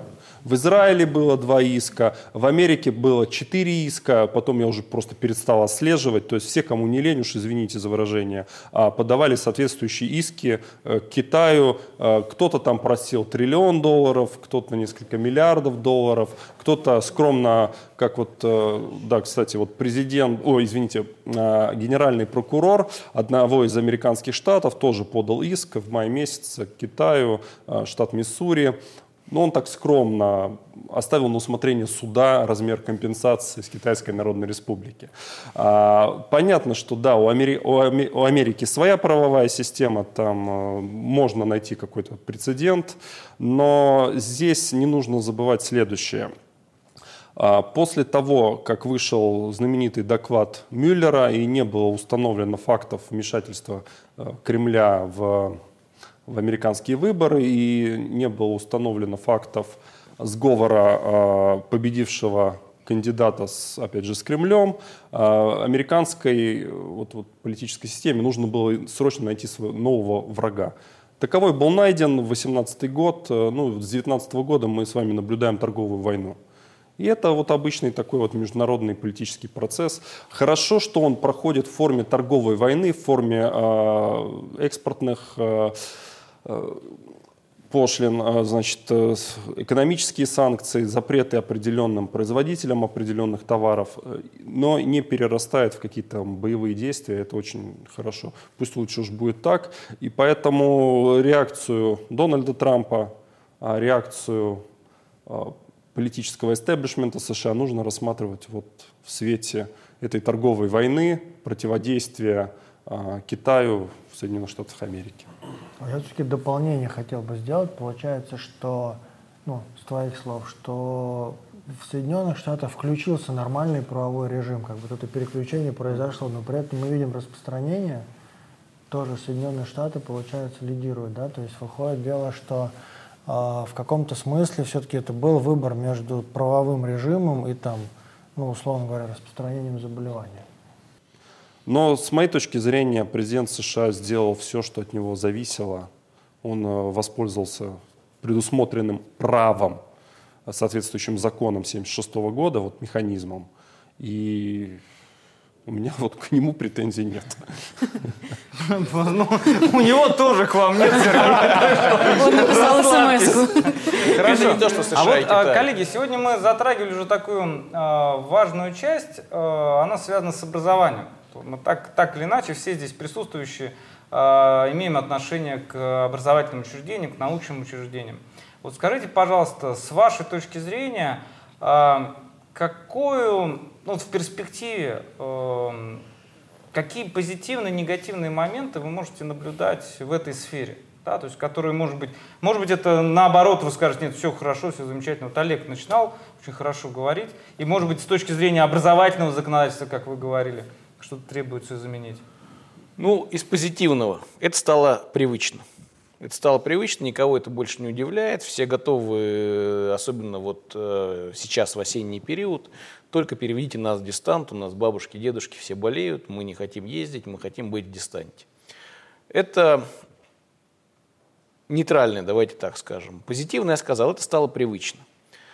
А, Еще из позитивного я отмечу, что сейчас это вряд ли уже получится, но весной э, студенты просто истонались от того, какой объем э, заданий свалился на них от преподавателей. И это, это я считаю позитивным. Все-таки в общей массе, не выделяя никого, студенчество сейчас э, ну, не умеет оно немножко учиться, да, вот э, навык самостоятельной работы, вот как-то он отсутствует, и прежде всего юриспруденцию очень сложно ребят заставить почитать, несмотря на то, что они даже авторов знают, но сказать вот, что они читают там хотя бы по 100 страниц э, ну, какому-то пусть в неделю, да, это тоже не, это, это невозможно. А, поэтому это тоже был положительный эффект. Ну, а отрицательный эффект, мне кажется, он, в общем-то, очевиден. А, Все-таки образование, сейчас, кстати, закон об этом говорит, это в том числе и воспитание. И, конечно, воспитание через э, Zoom, э, ну, это такая очень сложная вещь, э, или через любую иную платформу. Мне кажется, основная проблема, вот в чем Олег прав, проблема не в студентах даже, знаете, а, этим уже довольно много лет. Ну, скажем так, они уже осмысленно, по крайней мере, им какую-то в голову методику вложили. Ну, не хотят, да, но, по крайней мере, они хотя бы взрослые люди, они могут понимать, что это надо делать. Мне кажется, проблема сейчас больше в школах. Это, конечно, не наша история, да, здесь. А, но я вот э, смотрю по своему ребенку, и он сейчас в третьем классе. Вот для них вот это проблема.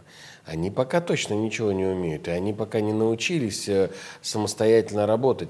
Мне кажется, проблема вот в этом, э, влиянии на вот это поколение этой истории. А все остальное со студентами... Знаете, я заметил интересную вещь.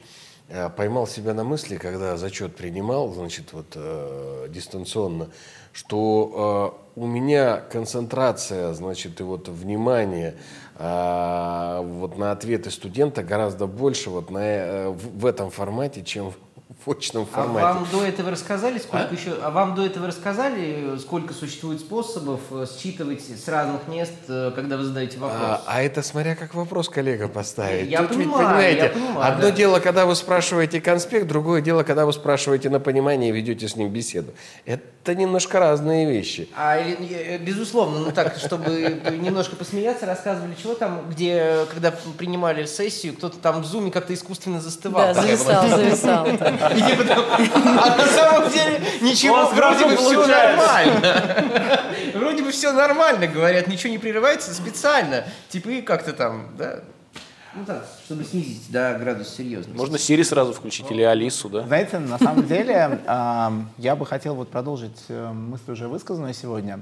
Наверное, самый большой плюс от всего этого, ну, собственно, от процесса, в том числе онлайн-образования, в том, что, э, ну, действительно, хочется снова вспомнить э, программу «Цифровая экономика» Российской Федерации. Многое то, что в этой программе появилось, э, оно рассматривалось как хотелки бизнеса, хотелки кого-то государства о том, как бы что-то сделать, когда-нибудь создать какой-то... Когда-нибудь. Когда-нибудь и что-нибудь такое, что какой-нибудь глобальный большой проект заведомо нереализуемо. Ну как это условно не, говоря? Не, заведомо реализуемо, реализуемо но когда-нибудь. Ну когда-нибудь, да. Это вот вы зря подвергаете это сомнению. Да. Там все было осмысленно вы сделано знаете, и да. правильно.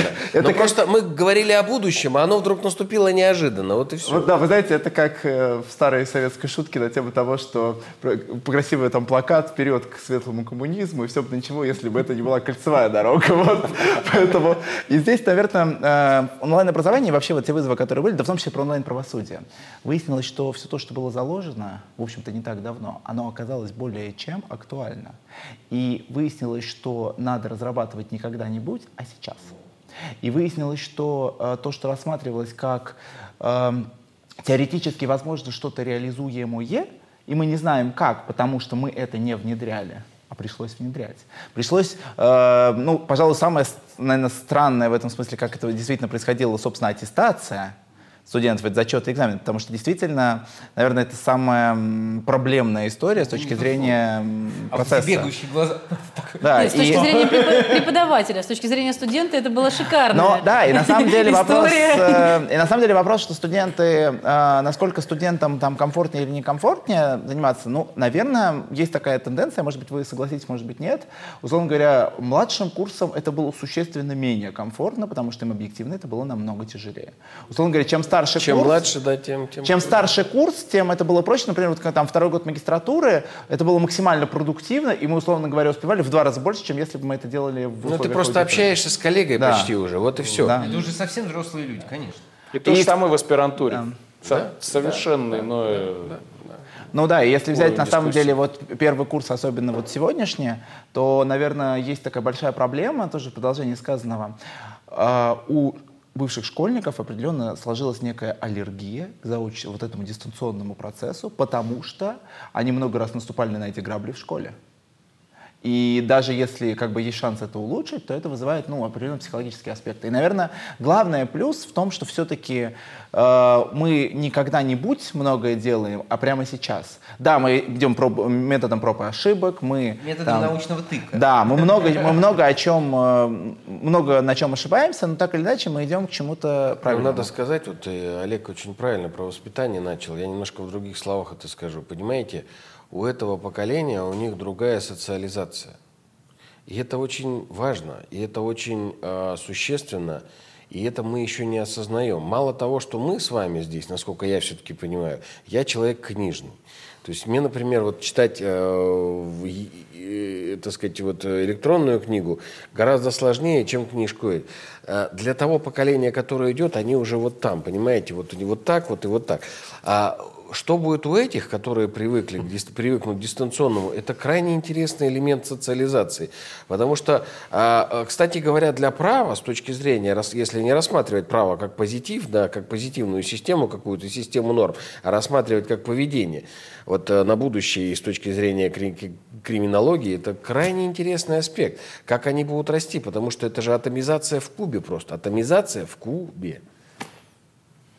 Еще одна из тем, последняя, но которую нельзя не затронуть, это то, что с одной стороны цифровые, а, скажем так, цифровая эпоха дает возможности для вот такого общения. Ну, и, и хорошо, что а, сейчас это можно, то есть жизнь не замерла, мы можем сказать, да, то есть а, эти все платформы, они помогли продолжить общение, продолжить работу и так далее. Но обратная сторона этого – это возможность тотального контроля со стороны государства и а, со стороны даже не обязательно государства, там, а еще кого-нибудь, да, отдельных его структур и так далее. И получается, что сейчас, с одной стороны, жизнь не замирает, но с другой стороны, а, вот эти цифровые пропуска и все вот эти QR-коды и прочие штуки, да, там вплоть до того, что пропуска на животных, это а, я какую-то видел статистику, что в развитых странах каждые 9 секунд, ну, это вот Европа, там США золотой миллиард, да, каждые 9 секунд человек попадает на улице в объектив какой-либо камеры, какой-либо, да. А, и вот это вот все вместе, да, оно уже, с одной стороны, оно не позволяет так нарушать, как, может быть, хотелось бы кому-то, да, но с другой стороны, а, получается, что а, как только государство не соблюдает вот эту вот, а, скажем так, соразмерность, да, о которой мы говорим, то дальше там открываются просто бездны, да, то есть откуда берутся все эти истории про чипирование там и про прочее, откуда берутся истории про то, что была одна пандемия, следующую обязательно придумают, чтобы только сохранить этот контроль, А, именно потому, что есть такая возможность, то есть она есть фактически, и вот э, здесь право должно что-то Вот отвечать. нет? я, я извиняюсь, как бы и при этом, соглашаясь, я бы повернул это в позитив. Вот опять не в негатив, ругать там государство, там, значит. Это все уже, опять же, я Хаксли сегодня вспомнил, все до этого уже написали все. А если в позитив это повернуть, в юридический позитив, понимаете, какая штука получается? Обратите внимание, что происходит. Каждое наше действие сегодня, оно попадает в сферу права. Вот здесь было, было правильно сказано. Это то есть вошли в систему, зачекинились, значит, э, идентификация, аутентификация, пятое, десятое. Каждое ваше действие, оно отслежено, значит, оно э, зафиксировано, о нем известно, а значит, каждый ваш шаг тоже... Это крайне... Это крайне интересное влияние вообще на юридическую практику и на э, оценку э, действий и шагов, которые возникают. Если раньше мы должны были думать, как чего отфиксировать, а что фиксировать. Сейчас ты идешь по улице, и вот весь твой маршрут, как бы, пожалуйста, бери, это делай. Ты вошел в систему, ты э, туда нажал, там нажал, там посмотрел, там зафиксировался, все, чек-лист у тебя готов. Мы этого просто не осмыслили. Это совершенно другой разворот права. с точки зрения права как практики, как деятельности, деятельностного аспекта. И даже ценностного аспекта. Мы об этом тоже не говорим. Я, поэтому я, коллеги, призываю вот здесь от критики уйти куда-то в другую сторону. Это колоссально интересный аспект, с которым мы будем сталкиваться. А, э, а что, что касается контроля, а что его критиковать? Он, он и так будет. Значит, надо думать, как э, этот контроль преломить вот, э, э, с точки зрения тех институтов правых, которые у нас есть, как это будет влиять. Вот, вот о чем разговор. Как, Евгения, как Евгения, преломить? Да, Евгения, как преломить? Пусть все скажут, Я как в преломить. шоке. Нет, во-первых, э, э, насколько я знаю, Сноуден уже он самый главный человек, который у нас все это всегда обсуждает. А, Он высказался по поводу того, что кто-то включил эту машину, но непонятно, когда ее выключат. А, И кто будет принимать это решение. В реальности, вот я как обычный человек, конечно, бы не очень хотела, чтобы за мной следили. А, Есть тема все-таки приватности, моей приватности. Когда я... Уже, уже нету. В новом мире ее нет. Но, извините. Э, биохимический анализ вашей крови тогда потом дальше, да? Но дальше пандемия пройдет, меня а теперь как- мы будем исследовать организмы и еще кровь вашу, все вот, Меня да? как человека Еще, не кстати, спросили, геном согласна я человека. отдать Ну, свою да, тоже частную жизнь и, новые передачи. и свою приватность вот эту вот, да, личную, а, государству или нет. Я бы хотела все-таки принять в этом участие и сама принять решение, да или нет. Подписать какое-то там согласие, нажать на нужную кнопку. А, Это как обычный человек. Как криминалист, Конечно, это идеальная система. Конечно.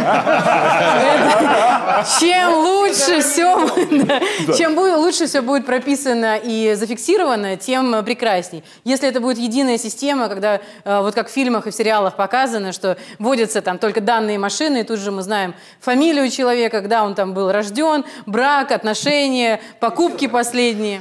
Это, это круто, это, это идеальная система мира. Э, И надо отдать должное э, современным следователям, которые уже используют многие сведения. Мы об этом даже, как обычные люди, и не знаем. Условно, перемещение по городу, э, наши там карточки тройка и все остальное, да, покупки в магазинах и использование карт лояльности отдельных магазинов, э, чтобы проверить э, алиби, например, человека. Был он в этом районе, заправлял он свою машину, где, чего и как. Э, Плюс используют, например, данные с смарт-телефонов. Были ли биоритмы человека сбиты именно в отдельный вот этот период времени? Это я раскрываю уже, видимо, тайны. Это интересно. Следствие. Но, да, э, он говорит, что в этот момент времени он, например, э, спокойно спал или ходил, гулял в парке, а на самом деле он совершал преступление. Мы можем по его данным э, часов проверить, как у него сердечко в этот момент билось, давление подскакивало или нет. А не плавали ли вы в Неве в это время? да? Ну, или, по крайней мере, да, не рядом ли стояли с пакетами чего-то там. Вот, то есть это все очень интересно, и это, конечно, э, способствует расследованию преступлений. О предупреждении я вообще не говорю, это ясно, понятно, что та же система «Безопасный город», э, да, видеонаблюдение, она очень способствовала тому, чтобы э, понимать, как себя ведут какие-то криминальные элементы в определенных районах, где у нас есть чрезвычайные такие ситуации, с точки зрения дорог и ДТП. То есть это всегда способствует. Но опять же, возвращаясь к истории, теме, э, как, как обычный человек, это опасно. Вот я всегда студентов спрашиваю, когда раз про- проходим дактилоскопию, э, отпечатки пальцев, да, что есть две системы, обязательная и добровольная. Обязательная, понятно, когда человек что-то совершил не очень хорошее. Добровольная – это каждый из нас э, уже давным-давно может сходить в полицию и сдать свои отпечатки пальцев, ну, оставить. Да, на Шенгене мы уже это сделали. Это другая система. В России. Вот для России. Для Шенгена вы делаете это для Европы. Не хочу вас расстраивать. Для России. Готовы ли? Я спрашиваю студентов всегда, кто готов? Поднимите руки. Ни одной, конечно же, руки. Я спрашиваю, а почему? Потому что, ой, а мало ли? Не-не-не. Э, Вдруг там потом меня быстро найдут, даже если я что-то сделаю плохое или хорошее. Все боятся.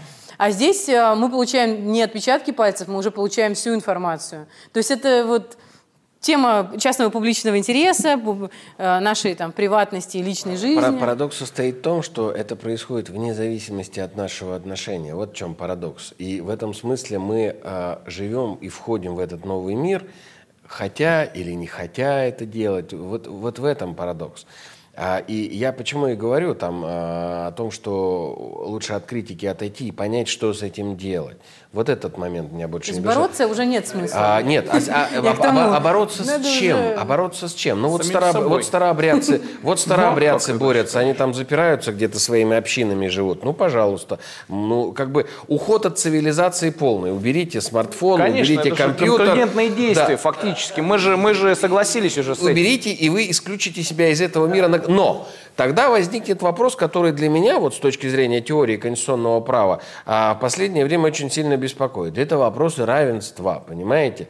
Которые мы все время говорили, вот эта э, всеобщая декларация, значит, что все там равны, человек.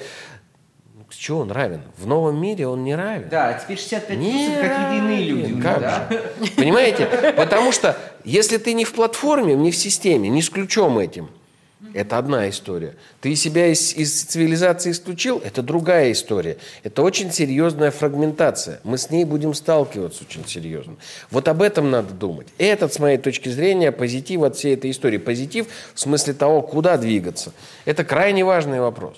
А, и это, этот вопрос будет только усиливаться с точки зрения... Кстати, вот ковид, а, вот мы не затрагивали эту тему, а ведь э, вопросы равенства и ковида – это очень серьезная штука. Потому что их сейчас поднимают иногда на уровне дискуссий. Кто чипирован, там вот это вот не чипирован, кто сделал прививку, кто не сделал, у кого ковидный статус, кто может спокойно ездить, а кто не может. Это же все продолжение вот этой вот истории дополненной реальности, и в том числе изменения как бы а, характеристик и возможностей человека, когда, грубо говоря, есть возможности это сделать, или нет возможности это сделать. Еще раз говорю, что вся эта ситуация, она подвергает сомнению базовые ценности, к которым мы, как ученые и люди, привыкли. Вот мы привыкли, записано в Конституции, все люди равны. Ну, мы бы лет 10 назад с вами, читая лекции студентам, ну, мы бы что про это сказали? В общем, примерно понятно. А сейчас... А сейчас, как нам 19 статью Конституции объяснять на фоне всех вот этих вот новых тенденций? Вот, коллеги, о чем я призывал бы подумать. А не критиковать просто государство. Потому что государства все оказались в ситуации, когда никто не был готов к этой чрезвычайщине. Мы, по сути, оказались в ситуации, когда нам надо... Мало того, что цифровизация грядет, а тут еще ковид непонятный. И надо систему, по сути, перезагружать. И, конечно, а ответов готовых нет, понимаете? Ну, я бы здесь две мысли, на самом деле, в продолжение сформулировал. Первое — это то, что очень ярко показан, показала вообще а, ситуация. А, я бы даже сказал, э, скажем так, традиционно подход к равенству, он действительно столкнулся перед вызовами. Но, опять же, если для врачей эта история ну, относительно классическая, к сожалению, когда у вас есть, условно, один ИВЛ и два пациента тяжелых, которых нужно подключить к этому ИВЛ, условно говоря, одному 85 лет, другому 25 лет, кого выберет врач с вероятностью 90%? Вот это, это вопрос традиционного равенства. И, конечно, второй вопрос, который нам так или иначе предстоит решить, это вопрос цифрового равенства. Потому что на самом деле, опять же, э, тоже по студентам мы это видим, студенты, которые оказались, например, в других государствах, у нас есть государства, в которых они не могут использовать Zoom элементарно. И, казалось бы, имеют ли они доступ к образовательным соответствующим ресурсам? Нет, не имеют. Есть, есть. Например, э, м, Туркменистан столкнулись с этим. Да и А, И России. еще один вопрос, эм, который, эм, ну, как мне кажется, тоже, скажем так, эм, в продол- в продолжение, что называется, тех эм, рисков и возможностей, он, наверное, ну, так как вы, наверное, сказали про перезапуск системы с теми вопросами, которые есть, э, я бы ответил на вопрос про пропуска, про отслеживание, про фиксацию всего и вся в том ключе, что очень важно, чтобы гражданин знал об этом. То есть, условно, если он вступает в образовательные правоотношения, то он знает, что каждый его шаг в образовательном ресурсе, там, не знаю, в Moodle где-то фиксируется. Шаг вправо, шаг влево, расстрел. Если студент на экзамене списывает с интернета, автоматически двойка. Вот, то есть это должно быть априори решаться. И вот этот цифровой след в этой части, на мой взгляд, он должен быть. Но А вопрос... студентов можно предупреждать, что нельзя э, идиоматическими выражениями ругаться в присутствии преподавателя? Да это и так, наверное, понятно. Ну, знаю. тут... эм, А если студент не знал, что у него включен звук? Ну, а преподаватель вот, решил, э, что это обращается к нему. Вот это на самом деле глобально. Это, скажем так, это частности и довольно интересные, в общем-то. Но на самом деле, э, то есть условно говоря, нужно, нужно хотя бы информирование. Мы не можем сказать, что э, требуется согласие на то, что камера подъезда вашего дома фиксирует ваш выход. Она будет фиксировать. Хотим мы не хотим, безопасный город пресловутый. Хорошо это или плохо, где заканчивается граница, это другой вопрос. Но э, вопрос как раз пресловутого правового просвещения в том, что гражданам нужно объяснить, что, дорогой гражданин, имей в виду, что тут, тут и тут вот эти сферы так или иначе фиксируются. Там, и понятно, что всегда появляются чувствительные сферы, например, связанные с э, границами частной жизни, там, взаимоотношений и прочее, которые государство вмешиваться не должно. Но очень широкий перечень вопросов, в которые государство вынуждено вмешиваться. С чем мы сейчас столкнулись? Ковид, контактные лица. Когда в Европе Google и Apple решили договориться, ну и в США, кстати, тоже договорились, что давайте мы будем обмениваться безличными информациями о том, кто с кем контактировал, это вызвало шквал критики. Да что плохого? Это попытка на самом деле решить проблему кто контак... э, э, поиска контактных А ведь они будут все равно обмениваться. Да, и они, более, того, более того, они это делали еще до пандемии. Давайте будем честны. Я, я- я ровно про это. Хорошо, что в России у нас не Я работают эти сервисы. К сожалению. То есть чё- чего не делай, но как бы ты в этой реальности живешь. Вот этот вот New Brave World, друзья. Подождите, но какая-то биологизация. Следующий шаг какой? Ковид пройдет, а потом нам скажут, что в мобильном должно быть приложение, которое меряет вашу температуру. Я вот привожу такой абсурдный пример студентам. Но еще чуть-чуть. И приложение уже, мы шагомеры есть, да, все это есть. А потом мы скажем, давайте еще приложение температуру будет мерить. И когда у вас будет 37,4, оно будет как-то пикать, да, и все, иди ОРВИ, все, иди отсюда, иди, вот ты сидишь, сидишь, иди отсюда быстро. Ну нет, нормально, алкозамки же есть в машинах. Да, кстати, кстати, вполне Не во допустимый вариант. Вполне, и более того, пока не всех. объяснимый с точки зрения логики его введения как заботы а, о тех гражданах, которые вокруг этого частного гражданина, который не думает о своем здоровье. Интереснейший аспект. Хорошо, коллеги, давайте мы будем уже постепенно завершать наше сегодня э, общение. А, И каждый сейчас просто скажет, ну, в двух словах, то, что он хотел бы сказать, но не смог сказать в процессе нашего разговора. Это может быть краткий итог того, что мы о чем поговорили. Это может быть просто а, какой-нибудь дополнительный вопрос для участников, чтобы они подумали перед сном. А может быть просто какое-то утверждение и напоминание, о чем не стоило бы задумываться уважаемым законодателям. Давайте начнем с Олега по традиции. Да? Два, два вопроса, которые я э, хотел бы озвучить, которые не озвучил как раз. Э, Вот, Александр, в продолжении э, разговора о тех полномочиях, которыми не воспользовались санитарные врачи. В защиту нового вида силовиков. Если мы посмотрим на предписание главного санитарного врача Москвы, то мы увидим, что они предшествовали тем указам, которые издавал мэр. Там было прямо написано, что исполнительным органам власти Москвы принять какие-то там необходимые меры.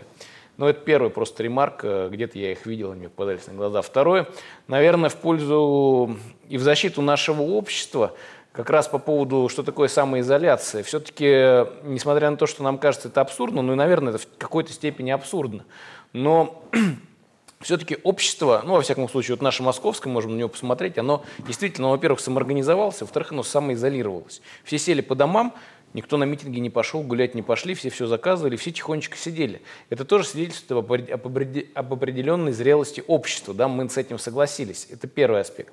А второй аспект, все-таки это в то же время, наверное, какое-то саморегулирование каких-то отношений. Вот то, что Андрей говорит и предлагает, а что нам делать дальше, как нам что развивать в праве, вот э, впервые я над этим начал задумываться о вот этом саморегулировании, когда пошла хорошая хайповая тема криптовалют, э, биткоинов, всего остального, в том числе бл- блокчейна, то главный аспект, э, вот, наверное, который интересен юристам, да, это принцип, э, при- принцип регулирования. Это же саморегулирование, да, и это саморегулирование, которое как раз вот не имеет вот этих границ, не имеет никакого пространственного ограничения, в отличие от всего остального.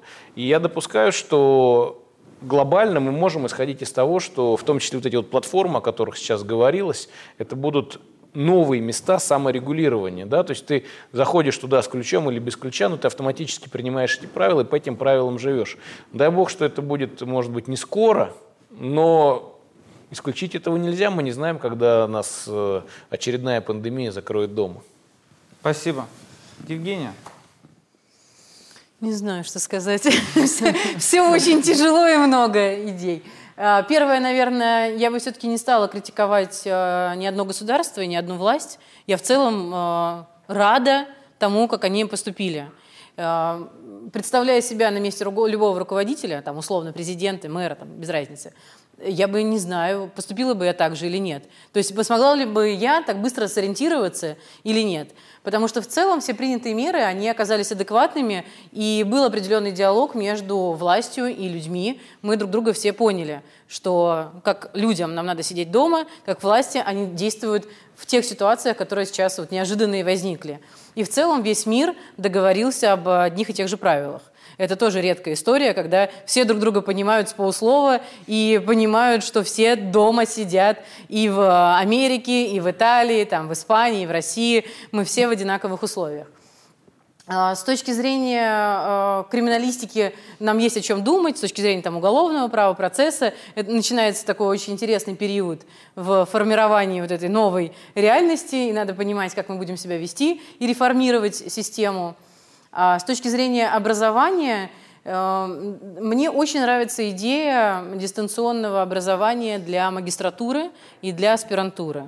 Ну, по крайней мере, частично. Я не говорю про то, что надо все полностью переводить, но э, если э, рассуждать с точки зрения и студента, и преподавателя, то это удобный формат. Э, бакалавры нет, они должны учиться офлайн. А, магистры, для них очень это удобно. Особенно те, кто работает. Они все отзываются, что это действительно, они, им удобнее гораздо, эффективнее просто и оптимальнее подключиться на определенную лекцию, на определенный семинар со своего места там, работы, например, или из дома, не тратить это время на перемещение. И здесь уже такая отдельная тема, э, какие вузы будут э, лучшими, потому что раньше там э, была история удобного расположения, например, да, там удобного расписания, то вот сейчас дистанционный формат дает определенную такую, подводит черту, и это уже не важно, где ты находишься. Ты можешь использовать эффективно вот эти предоставленные условия дистанционного образования. Просто надо посмотреть, как каждый вуз к этому отнесется. Я бы, конечно, э, со своих позиций так, а преподавателя рекомендовала магистратуру сделать э, дистанционной, э, отдельные предметы, может быть, сделать ну, дистанционные. Слушать, смотреть. Надеюсь. Надеюсь, что все посмотрят. И, наверное, некоторые предметы, которые там очень сильно не меняются э, в каком-то там историческом формате, может быть, тоже сделать дистанционные там лекции. Это надо думать. Э, надо все-таки услышать студентов сейчас. И аспирантура. Тоже э, отдельные предметы или хотя бы там консультации. Может быть, нет смысла приезжать и преподавателю, и студенту, чтобы 10 минут обсудить там, тему курсовой. Только для того, что теперь мы были тогда обязаны. Сейчас мы созвонились, обсудили, все, все довольны. То есть вот э, все-таки надо посмотреть, действительно, я согласна, на позитивные моменты этой ситуации и переключить в наше такое русло. Спасибо. Больше, чем две минуты говорил, извините. Ничего страшного. Александр. Да, но я думаю, я недолго. Мы, я думаю, базово все прекрасно обсудили, поставили главные вопросы. Главное в науке, я думаю, это ставить вопросы. И это тоже большой навык, не всегда получающийся у нас, мне кажется, в современную эпоху. Но главное, о чем нам надо подумать. Ценность – это жизнь или ценность это какая-то новая стерильная жизнь. Да? Ну, тут можно домысливать, и пусть все подумают над этим. Спасибо. У меня все. Дамир. Наверное, прежде всего, э, вывод из э, ситуации нашей дискуссии в том, что мы живем в уникальное время, которого, э, аналогов которому, в общем-то, до сегодняшнего дня не было. А, из того, что хочется сказать уже по сути, а, Наверное, самое сложное было действительно действовать публичной власти весной в условиях полной неизвестности. И чем больше растет научное знание о проблемах, закономерностях течения, в том числе этой самой пандемии, тем э, сложнее э, принимать взвешенные, сбалансированные решения, как раз э, обеспечивающие баланс частного и публичного интереса. И, наверное, именно сейчас публичная власть практически в любой стране мира стоит перед самыми большими вызовами о том, как двигаться и куда двигаться дальше. То есть кто-то вводит повторные э, довольно жесткие ограничения, кто-то ограничивается минимальными точными э, и так далее. И мы, э, как исследователи, за этим должны с интересом наблюдать, но что гораздо важнее, должны пытаться дать ответ на эти вопросы. Помимо того, что мы их сформулировали, мы должны найти ответ. Сергей, вопрос или ответ? Э, Я сейчас вспомнил грузинский тост. Э, Да, там летит большая-большая птица, а из-за этой большой птицы летит маленький воробушек. Ну, вот он летит, подлетает с одной стороны, говорит, большая птица, куда летим? Большая птица молчит. Летят, летят, опять с другой стороны подлетает. Большая птица, куда летим? Опять молчит. Третий, четвертый раз, потом уже обогнала большую птицу, развернулась. Большая птица, ну скажи, куда летим? Большая птица так смотрит и говорит, не знаю. Так вот и наша власть, так вот и публичные институты сейчас, они не знают, что делать, что будет. Но давайте, я, я бы хотел закончить все-таки на такой оптимистической ноте, э, консервативной ноте. Мне бы хотелось, чтобы все вернулось на круги своя, как было раньше. В первую очередь в образовании, чтобы был только офлайн, чтобы я видел лица своих студентов, видел их эмоции, видел их реакцию, чтобы видел, там, если кто-то уснул или уткнулся в свой телефон. Вот чтобы это было. Потому что, например, сейчас а, в Великобритании своего рода э, горе. Им запретили пабы. Им только в июле разрешили снова собираться с друзьями, входить в пабы. Сейчас им опять все за- запрещают, больше трех собираться нельзя. Скорее всего, что-то может и у нас последовать в самое-самое ближайшее время. Поэтому я очень рад, что смог а, лично с вами вживую, не в зуме, а именно вживую пообщаться.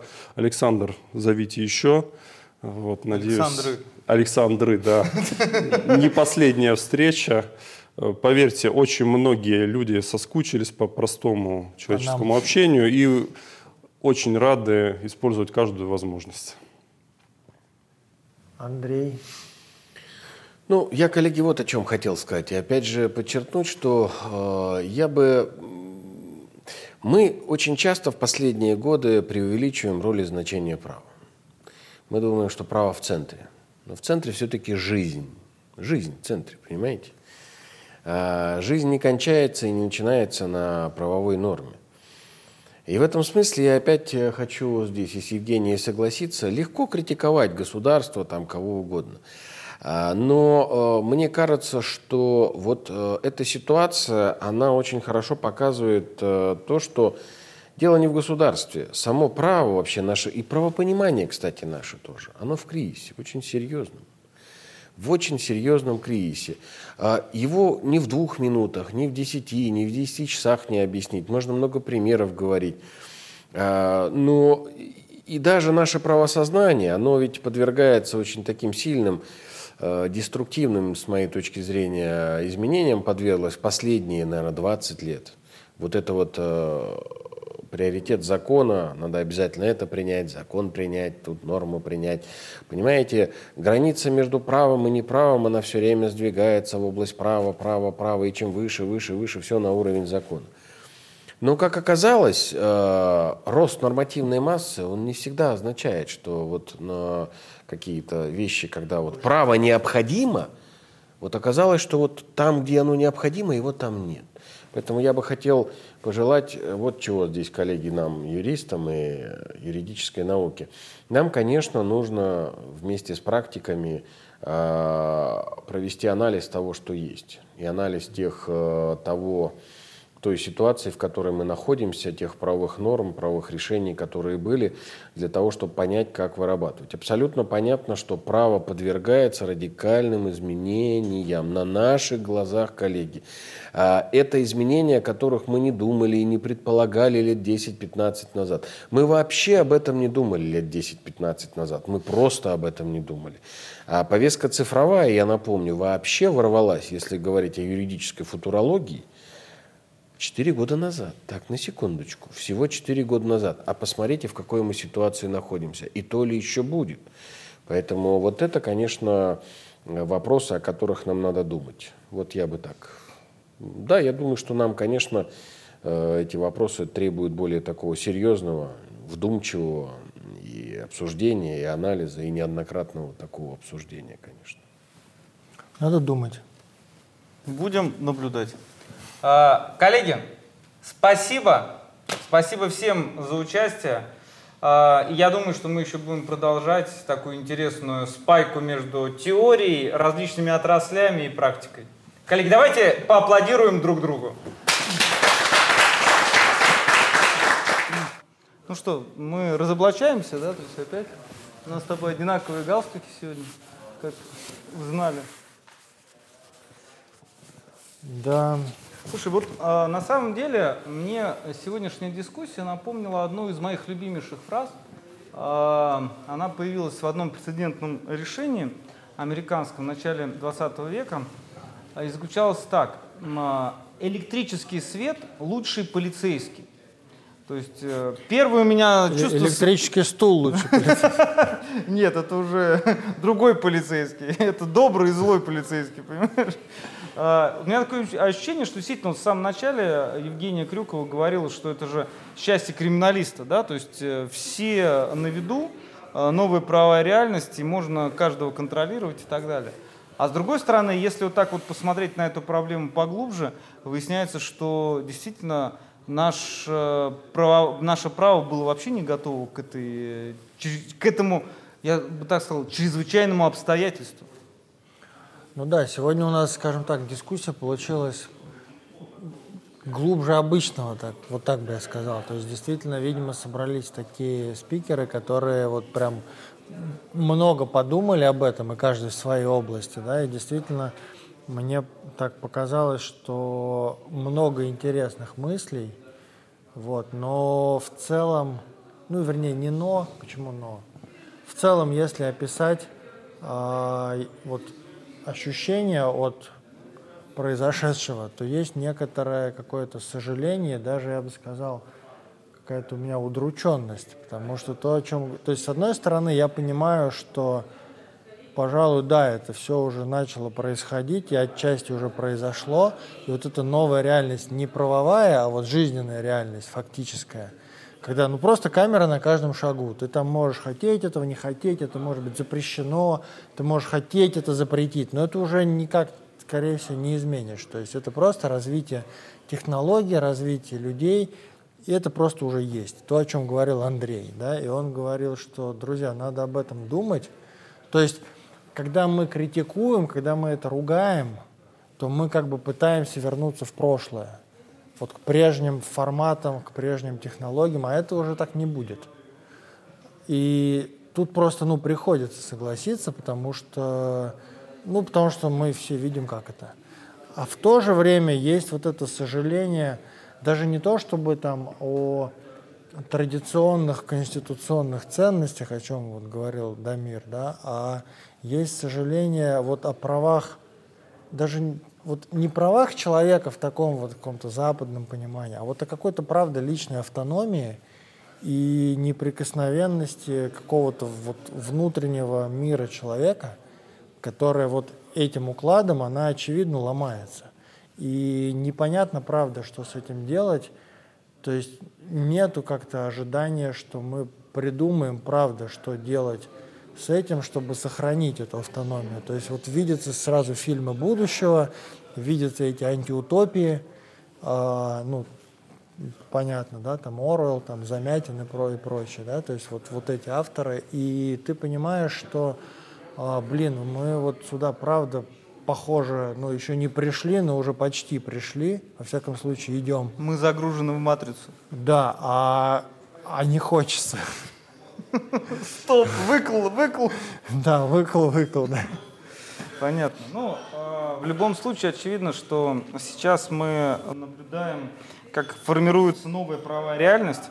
И я бы очень сильно хотел, чтобы действительно э, специалисты в разных отраслях это обсуждали, чтобы были вот такие платформы, как Андрей Габов говорит, и чтобы к ним был открытый доступ максимального количества э, экспертов, и людей, которые должны в конечном итоге всем этим заниматься. Ну что, мы должны сказать э, наши традиционные мантры, только наоборот. Да? А, Тогда ты начинай. Это был круглый стол Moscow Lawyers. Выносим споры из социальных сетей и не выносим мозг нашим зрителям. И помните, что право, как мы сегодня поняли, может быть интересным. Так, а я должен сказать про статью 29 Конституции. Да. А, И помните, что каждому а, на основании статьи 29 Кор- Конституции России гарантируется свобода мысли и слова. Правильно? Да? Все. Спасибо.